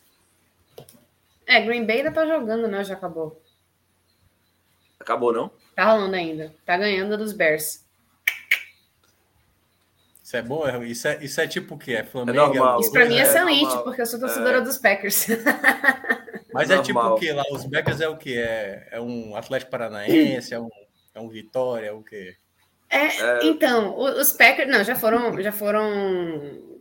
Então é São Paulo, já foi alguma coisa, é o São Paulo. Tipo assim, já. Hoje Pronto. não passa medo, é isso? Mas é, o que eu acho maravilhoso. O, o que eu acho maravilhoso dos Packers é que eles são os grandes cabeças de queijo. E a... é o apelido deles. Isso quer dizer o quê? Cheeseheads. Inclusive, é porque o, o lugar, né, é, é, é próprio para. para. Ah, sim. Já temos o resultado da enquete, hein? Mas depois. Ó, Lula Bonfim dizendo que também é Green Bay. Isso aí. E, e ele dizendo também, falou também, foi no Twitter, mas eu trago aqui a informação, de que o Vozão não cai. Olha aí. Ele disse isso, que o Vozão não cai. Amém. Nosso amém. amigo Lula Bonfim. Não, eu, eu, e eu vamos lá. Eu né? acho, muito, eu acho muito maravilhoso que o... os Packers são mistura de Bahia com Goiás. e eles têm esse apelido dos cheeseheads, né? Que eles vão com um boné com formato de, de queijo, né? De fatia de queijo. E é muito. Eu acho isso fantástico. E se tem alguma coisa relacionada à comida, já. Já ajuda. Já Green do Goiás, Bay do Bahia. Muito bem. Muito bem, Lula. Parabéns. Foi sensacional. Sensacional. Eu pensei que ele ia fazer lá, uma. Então. Eu pensei que ele ia fazer uma referência com a parte da democracia, né? Porque os Packers não, são não, não, gerenciados, são gerenciados pela torcida mesmo, assim. São eles são Por enquanto, né? Porque o Bahia já já vai ser do City. É, ele fez, vai fazer o caminho inverso. Vai. Mas vamos lá, então. Vamos, vamos sair da NFL, vamos para para time das bol do, tem, do bolinho. Tem jogo da Série A amanhã, Atlético Goianiense e Inter. É... Sei não, viu? Eu iria de Inter. Como é que tá não, o Inter fora de casa? O, o Inter, o Inter tá no bom momento, né? Mas é porque eu acho que o Atlético Goianiense jogando em casa é chato pra caramba. Não, é chato, mas eu iria de aquele 1x0 choradinho. E eu acho que esse, esse, assim, não é o último, mas assim, é um dos o últimos empate. respiros do Atlético Goianiense para buscar uma vitória. Eu tô torcendo muito contra o Atlético Goianiense. Às vezes tem, é, às vezes tem a, a, melhora da morte, né? Tradicional do time rebaixado, né? Reta final vai é. umas vitóriazinhas aí. Sei não, tá pagando quanto o empate? Gente, vai lá. Tá pagando quanto o empate? 3 e 11. Tá triplicado aí. É. Opa! Interessante. Tá valendo o empate então, hein? Tá, 20 no empate aí, vai. 20 é. vai, vai, 20 tá bom. Vamos na humildade. É, na paz. Tem mais jogo amanhã? Pronto, ou é que temos para amanhã? Não, é só terça-feira esse aí. Bota aí, cara, 24 então, horas. Deixa pra galera de amanhã. Ou daqui a. Botafogo de Ribeirão e Mirassol. O Mirassol, se ganhar, sobe. Opa. Ah, então bota, bota aí no Mirassol. É, mas peraí, o Botafogo precisa vencer para ter chance ainda, pô. Calma aí. É mesmo que o Mas eu acho que o Mirassol. O Figueirense eu sei, pô, mas. Sim, mas veja só, eu acho que pelo pelo nível de futebol que foi apresentado durante a Série C, eu acho que o Mirassol tem um futebol não, melhor do que o Botafogo. Eu concordo. Eu só não sei se é tão assim limpo e seco, entendeu? A vitória. Não, mas assim, eu acho que o. Tá pagando quanto? Do Mirassol, 2,48. Eu tô achando até baixo. Um jogo fora. Botafogo tá pagando mais, apesar do Botafogo ter perdido para a Aparecidense semana passada dentro de casa. Eu ainda iria no Mirassol, hein? ah, cara. Eu não sei, essa odds para o mandante aí, 2,76 tá boa também. O que é que tem mais de jogo aí? Só tem esse mesmo, né? Deixa eu ver. Tem campeonato da Albânia. Aí, aí é loucura. Não, aí já é JP Pereira. JP Pereira é. que já. Não, aí... É, larga pra ele. E números também. Números ainda Aparece vai, vai. negócios assim. Eu, né? eu, eu, sei que se eu não apostar no Mirassol, a Mirassol vence amanhã, Juliana vai ser a primeira. Exatamente. Né? A primeira a dizer assim, cadê, Minhoca? Tu disse que. Aí é bom, porque se errar, a culpa é dela. Exatamente. A culpa é minha. É não, eu só lancei é aqui para o universo. Lancei para o universo. Se vocês quiserem ganha, captar, ganha total, beleza. Okay. Vai, Mirassol. Mirassol, 20 conta aí, vai. 20 conta aí no Mirassol. Ó, não gastamos nem uma onça, viu? Não deu nem uma onça. Pronto, dois, tá lindo. Tá ótimo.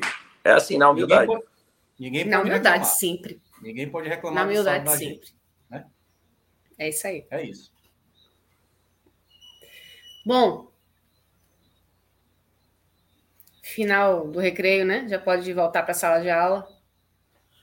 E vamos então para o pódio do bem e do mal. Quem quer começar? Ah. Hein, Léo? É...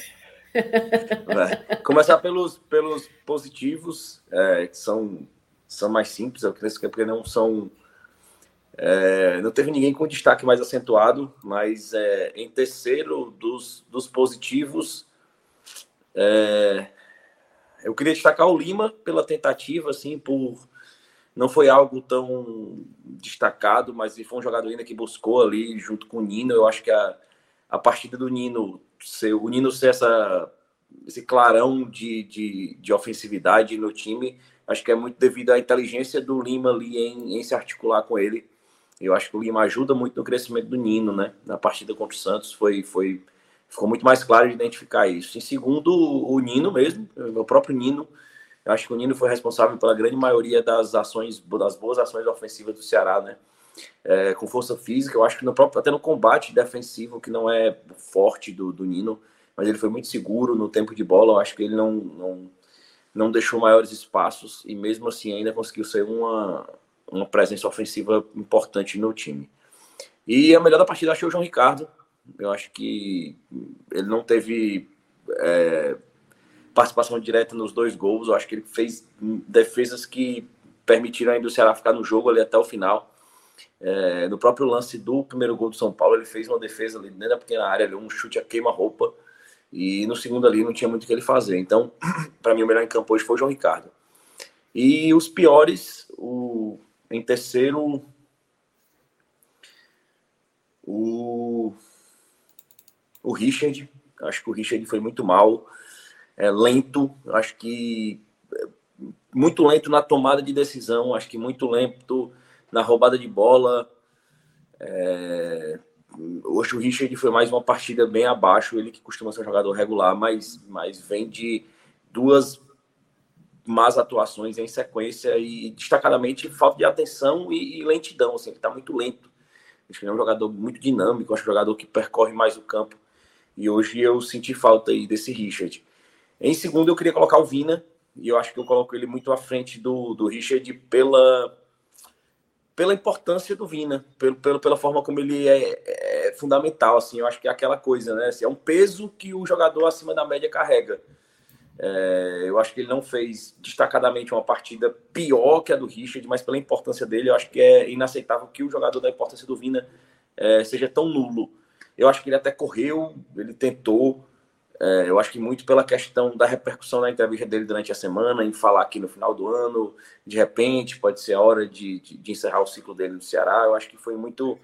É, na semana isso foi muito comentado no Ceará e eu acho que ele entrou com essa vontade de, de correr mais, se entregou, se entregar, mas é, tecnicamente deixou muito a desejar. Ele quer esse referencial técnico aí do, do time. E o pior da partida não tinha como não ser o Luiz Otávio. É, lento, foi diretamente responsável pela falha do primeiro, do primeiro gol. É, eu acho que ele poderia ter subido, ele ficou parado, ele sequer saiu do chão e você não vê ali o jogador de São Paulo fazendo uma grande pressão ali nele para ele não subir. Realmente ele apenas não subiu. E no segundo gol, ainda, no segundo momento, ainda foi expulso, quase cometeu um pênalti. Então, assim, o Luiz Otávio hoje foi, foi desastroso, assim. É, dificilmente alguém conseguiria bater o Luiz Otávio hoje.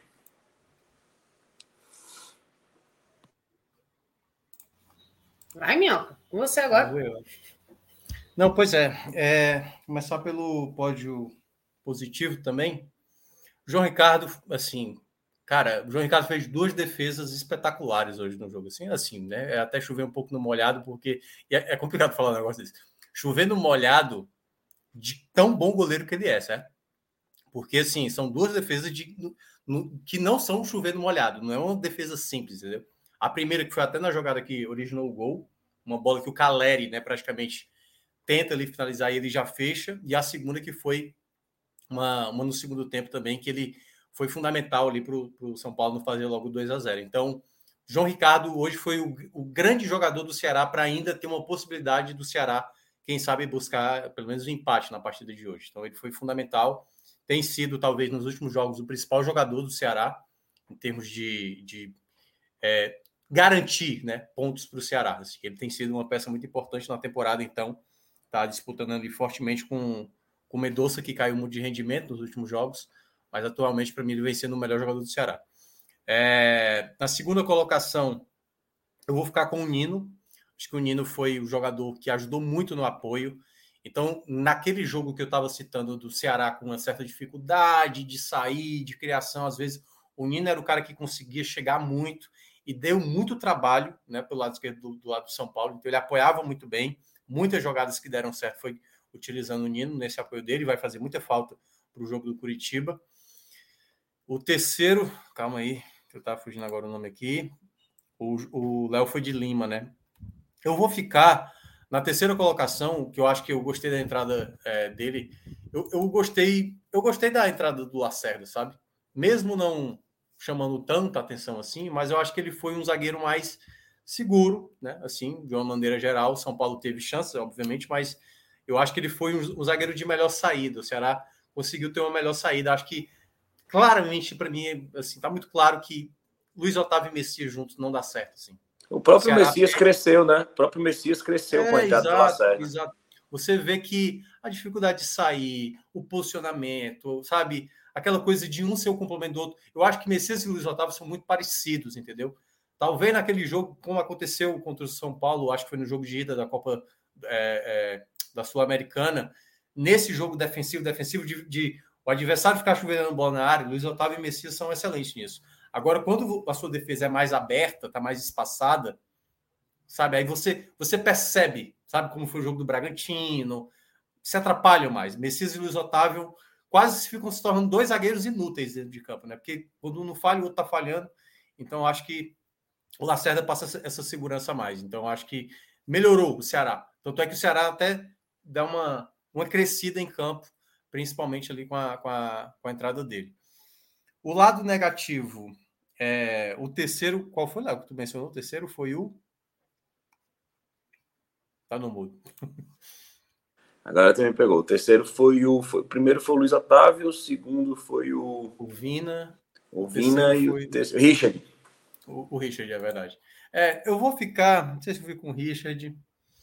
Eu vou ficar com o Vitor Luiz, tá? Vitor Luiz, acho na terceira colocação. Acho que o Vitor Luiz, para mim, foi o jogador que não acrescentou tanto, ele tem a bola parada, mas a bola parada dele foi razoável, nada que chamasse muita atenção e tal.